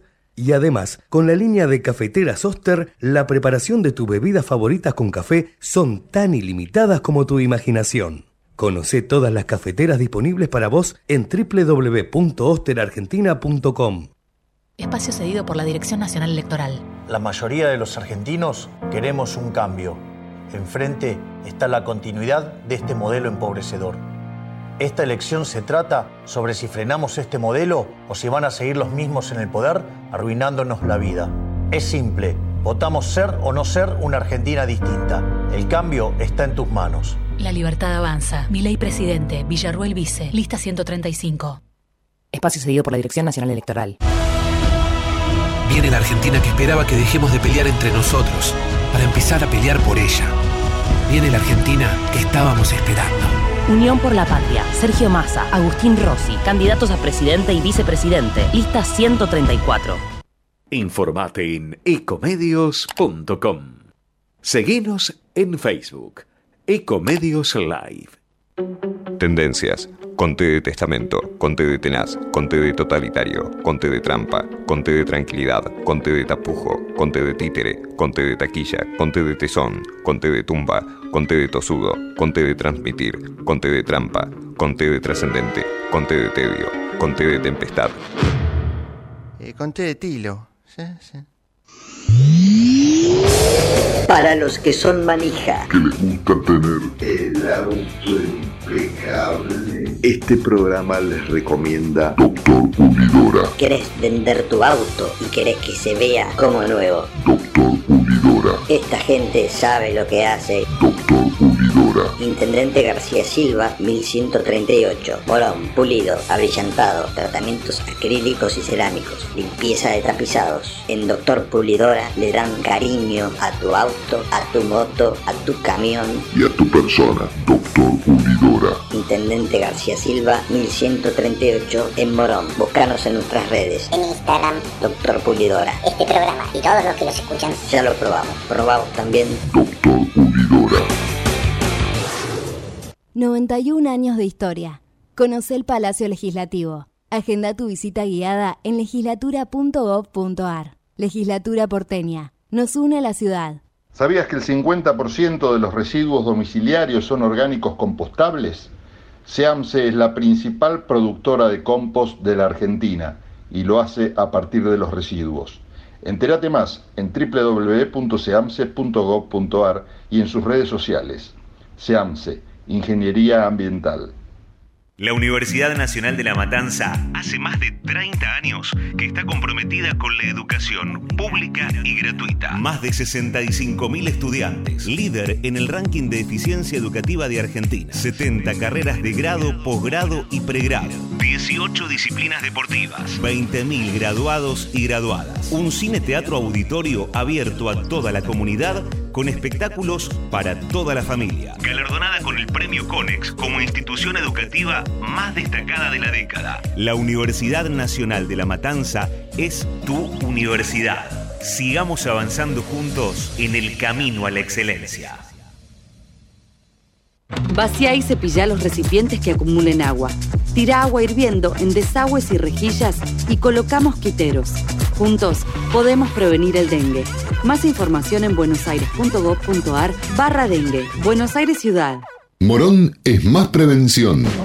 Ante cualquier emergencia, ahora podés pedir presencia de policía, SAME o bomberos con un solo clic. Descarga la aplicación Morón Alerta y un móvil se acercará inmediatamente a donde estés. No lo dudes. Morón Alerta, en la tienda de tu celular. Municipio de Morón, corazón del oeste. Pablo, que anda siempre despistado, olvidó pagar sus facturas y por eso se quedó sin gas. Al contarle a un amigo, este le comentó que sabía cómo hacer unos arreglos en la instalación para que siga teniendo gas. Es una excelente idea, dijo Pablo. Carla, la vecina, se enteró de esto y le explicó a Pablo que esa clase de arreglos eran muy peligrosos. Podría haber pérdida de gas e incluso una explosión. Y sí, Carla tiene razón. Las conexiones o manipuleos de medidores por personal no autorizado no solo son peligrosos para las personas y los bienes materiales, sino que además constituyen un delito. El personal autorizado por Naturgy es el único que puede manipular las instalaciones de gas de la compañía. En Naturgy nos ocupamos de prevenir, detectar y regularizar este tipo de situaciones. Si sos testigo o sabes de alguna irregularidad, puedes hacer la denuncia llamando al 0810-333-6862 o enviando un mail a denuncias.naturgy.com.ar de forma totalmente segura y confidencial. Ayúdanos a cuidarte. La seguridad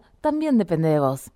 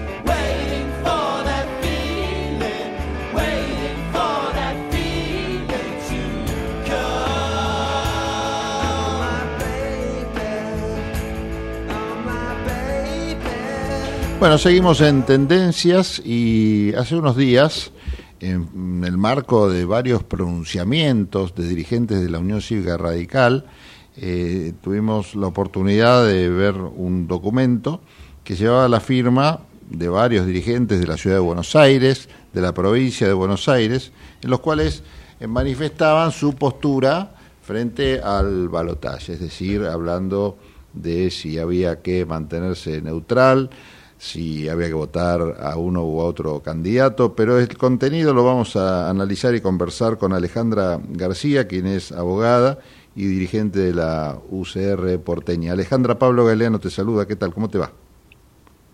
¿Qué tal? Buenas tardes, Pablo, ¿cómo estás? Muy bien. Bueno, si bien ha salido en los medios, me gustaría que le cuentes un poquito a los oyentes eh, ese documento eh, que planteaba a las claras una postura, en principio y aparentemente distinta al documento que planteaba la Unión Cívica Radical a nivel nacional. Entonces me gusta, gustaría que me cuentes un poco si contradice esto que dice la Unión Cívica Radical Nacional, si este pronunciamiento de estos dirigentes, que son todos importantes dirigentes de la ciudad, de la provincia, y que tiene que ver y va en línea con pronunciamientos que muchos radicales a lo largo y a lo ancho del país han tenido, eh, cómo, se, cómo conviven ambos documentos.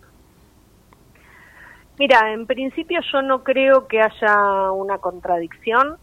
Sí está claro que este, no hubo un pronunciamiento genérico de Juntos por el Cambio, sino que cada partido este, hizo sus propios pronunciamientos. La Unión Cívica Radical acordó en su Comité Nacional la neutralidad. Ahora, visto los candidatos, muchos de nosotros creemos que la neutralidad no alcanza, que no es momento de neutralidad, que es momento de tomar definiciones, porque consideramos, o en mi caso particular, yo considero que el único pacto social que teníamos en las últimas décadas era justamente este, que había, había habido terrorismo de Estado en la última dictadura militar y que debían ser juzgados los responsables. Y esto es justamente lo que planteó Alfonsín cuando a los cinco días de, solo a los cinco días de haber asumido, crea la CONADEP y empieza a sentar las bases para el juicio a las juntas. Eh, entonces, realmente cuando se, se discute esto y se pone en juego esto y se empieza a discutir la cantidad de desaparecidos, decir que es una guerra y no que fue terrorismo de Estado, se pone en juego el único acuerdo que había abrazado la sociedad argentina. Entonces creo que no podemos ser neutrales, creo que justamente lo que tenemos que hacer es tomar partido. Fueron varios los, los dirigentes que luego de ese documento, que, que entre otros firmaste vos, se fueron sumando ya de forma particular, pero en el, en el mismo sentido. Y hoy por hoy vos crees que está en cabeza del radicalismo, de sus dirigentes o de la gente que comparte esos principios y valores del radicalismo y del alfonsinismo en particular, eh, ¿crees?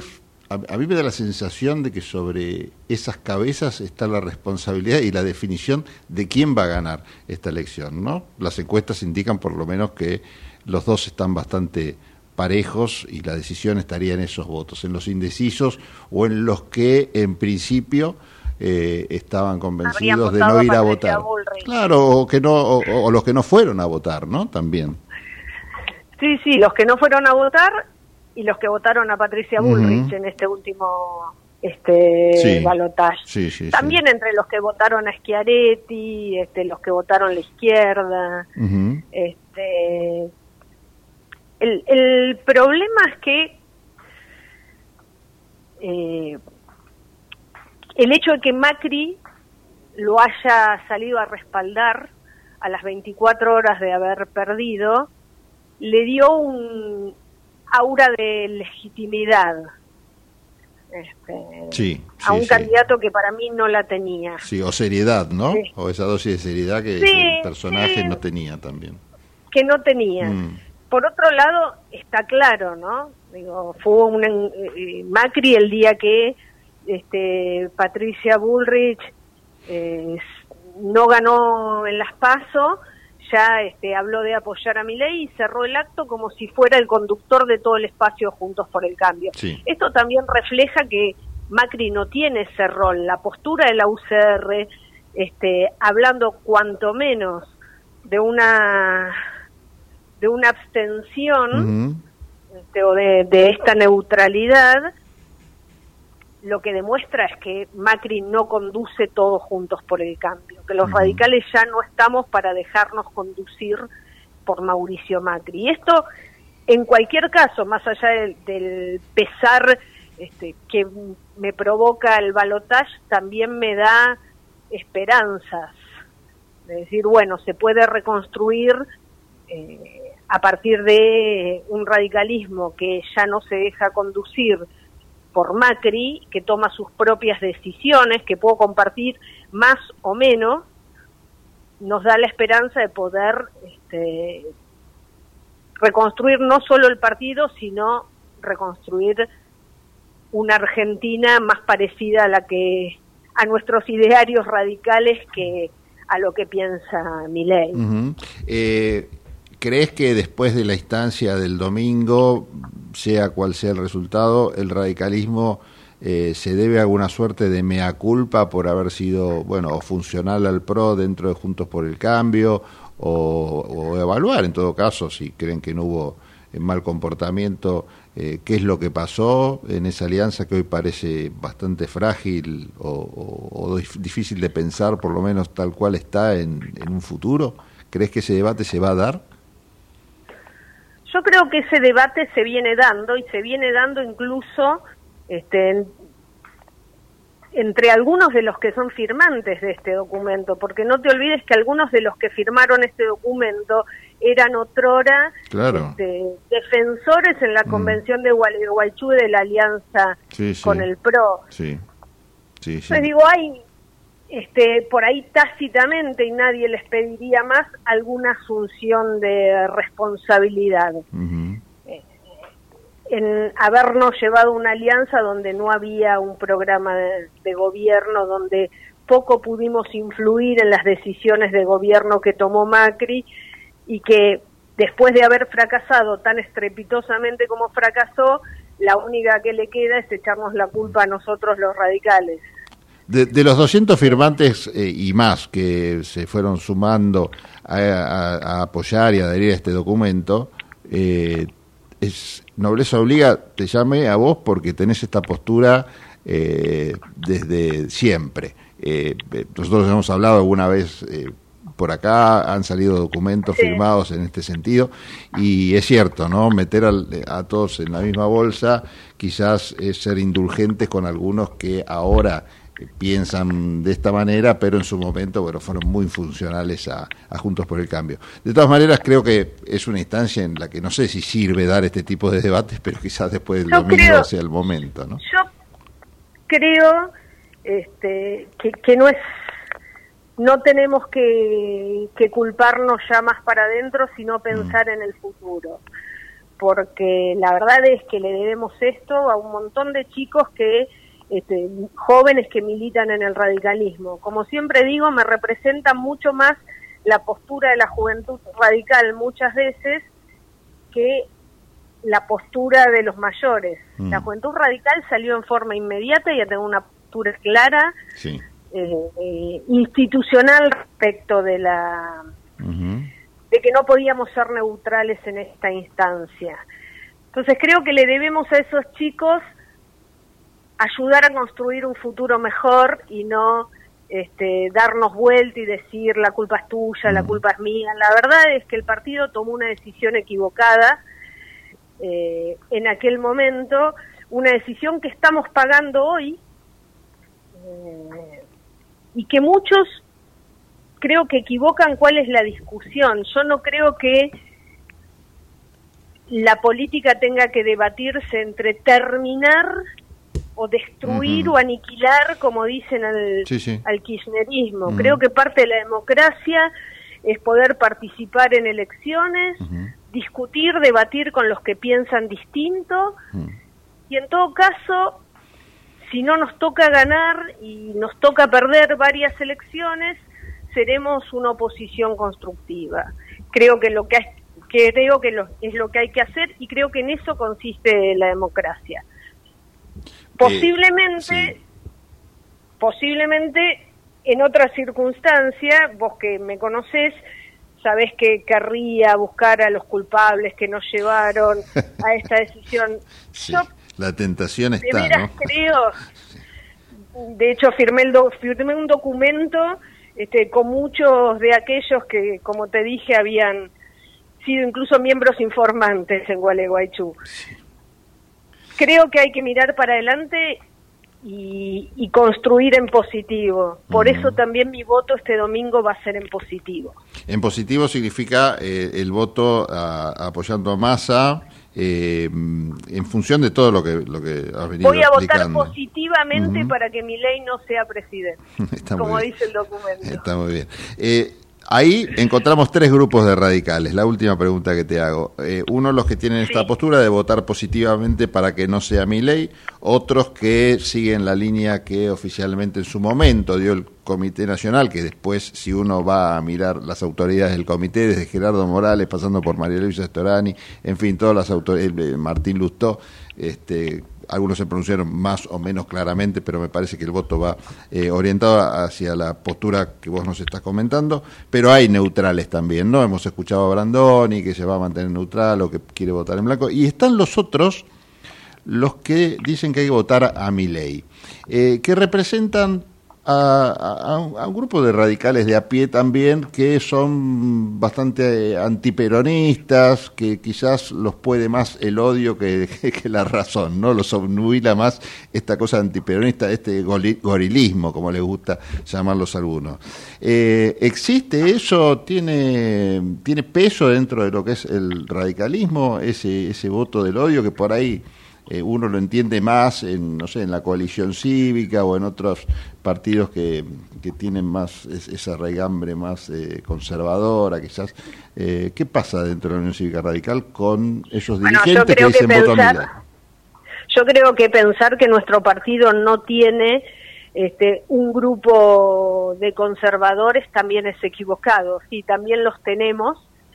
Eh, muchos de ellos son amigos míos. Me sorprende que este, prive sobre ellos el odio antes que pensar en la democracia, pensar en siendo radicales en el legado Alfonsín, porque en definitiva ese pacto social del que te hablaba, indiscutido, este, es el que nos garantizó estos 40 años de democracia in- ininterrumpida y no es otra cosa más que el legado de Alfonsín.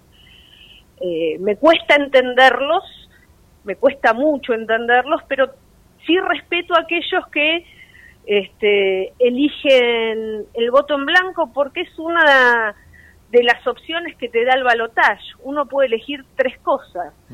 Puede elegir a un candidato, al otro, o puede no elegir a ninguno. Es parte de las reglas Sí, sí, del sí. juego democrático. Pero en lo Y personal te resulta... El voto en blanco Sí. El voto en blanco expresa algo, descontento, Sí, sí, frustración, eh, Bronca. digo, bronca. Lo que no puedo entender, este, la gente que este, elige votar a otro por odio. Sí, sí, está No, claro. me- no, no me queda claro porque es como, este, en algún punto, digo, siendo radical es como pegarte un tiro en el pie. Votar, digo, no solo a mi ley, a quien lo acompaña como vicepresidente. Sí, sí, sí, sí, y, y- y las consignas, ¿no? Porque a veces nos quedamos en las formas y perdemos de vista No, no, por eso digo, es, es aún, me, me da más escalofríos eh, Victoria Villarroel que no tiene esa forma, pero lo que dice están las antípodas de lo que yo pienso y de la sociedad que quiero este, para Argentina. Sí, sí, y del pensamiento de la Unión Cívica Radical, en definitiva.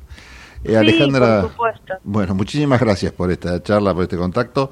Y bueno, después del domingo volveremos a hablar ya con las cartas echadas. Un saludo. Bueno, muchas gracias. Un saludo, Pablo. Hasta Bueno, luego. 16.57, no queda casi tiempo para Julieta Sibona, así que nos vamos retirando. La próxima vamos a contar con las recomendaciones de nuestra Julieta aquí en Tendencias. Seguramente el martes que viene vamos a conversar con nuestro querido amigo Javier Roncero, que nos estuvo acompañando hoy como oyente durante todo el programa. Así que bueno, ya estuve anotando todas las críticas que hizo. Eh, no me alcanzan los papeles, los cuadernos, los anotadores. Ya terminé escribiendo en la mano. Pero bueno, está todo eh, guardado, no solo en la memoria, sino también documentado. Todas las cosas que tenemos que corregir para el próximo programa de tendencias. Bueno, entre otras cosas que hice mal durante este programa, no fue agradecerle al señor Javier Martínez en la operación técnica, al señor José Venturini en la producción, a Julieta Sibona, que la dejamos ahora, fue por falta de tiempo, que siempre nos viene con algunas recomendaciones interesantes para ir a ver al cine o para ver en la tele, cosa que este, a Javier le hubiera venido bien para, que, para cultivarlo un poco, ¿no? Para este, sacarlo de ese, de ese micromundo eh, que vive él y empaparlo un poco en la cosa cultural. Eh, ¿qui- ¿A quién más tenemos que agradecer? A Facundo Rodríguez, que viene siempre con, su columna de economía, que hoy no lo pudimos tener. Eh, a Marcelo Guatrakiewicz, a Miguel Aldet. Podemos cerrar con Miguel Aldet, para eso tenemos tiempo. Así que se dedicamos a Javier Roncero, a nuestro Miguel Aldet. Nosotros nos reencontramos entonces el martes que viene aquí en Tendencias. Chau. A continuación, en Tendencias escucharemos las reflexiones del argentino bonaerense Miguel Aldet. Ah, sí, ¿qué tal? ¿Qué tal? ¿Cómo les va? ¿Qué dicen? Gracias, Pablo, gracias. Gracias. ¿Cómo están ustedes? ¿Cómo está toda esa hermosa audiencia? Este, bueno, nada, saben que yo estuve viendo ayer eh, este, el, National Geographic, ¿no? Y, y bueno, vi que eh, ahí me enteré que las focas eh, eh, siempre miran para arriba. Eh, ¿Saben por qué? Mm, Porque arriba están los focos.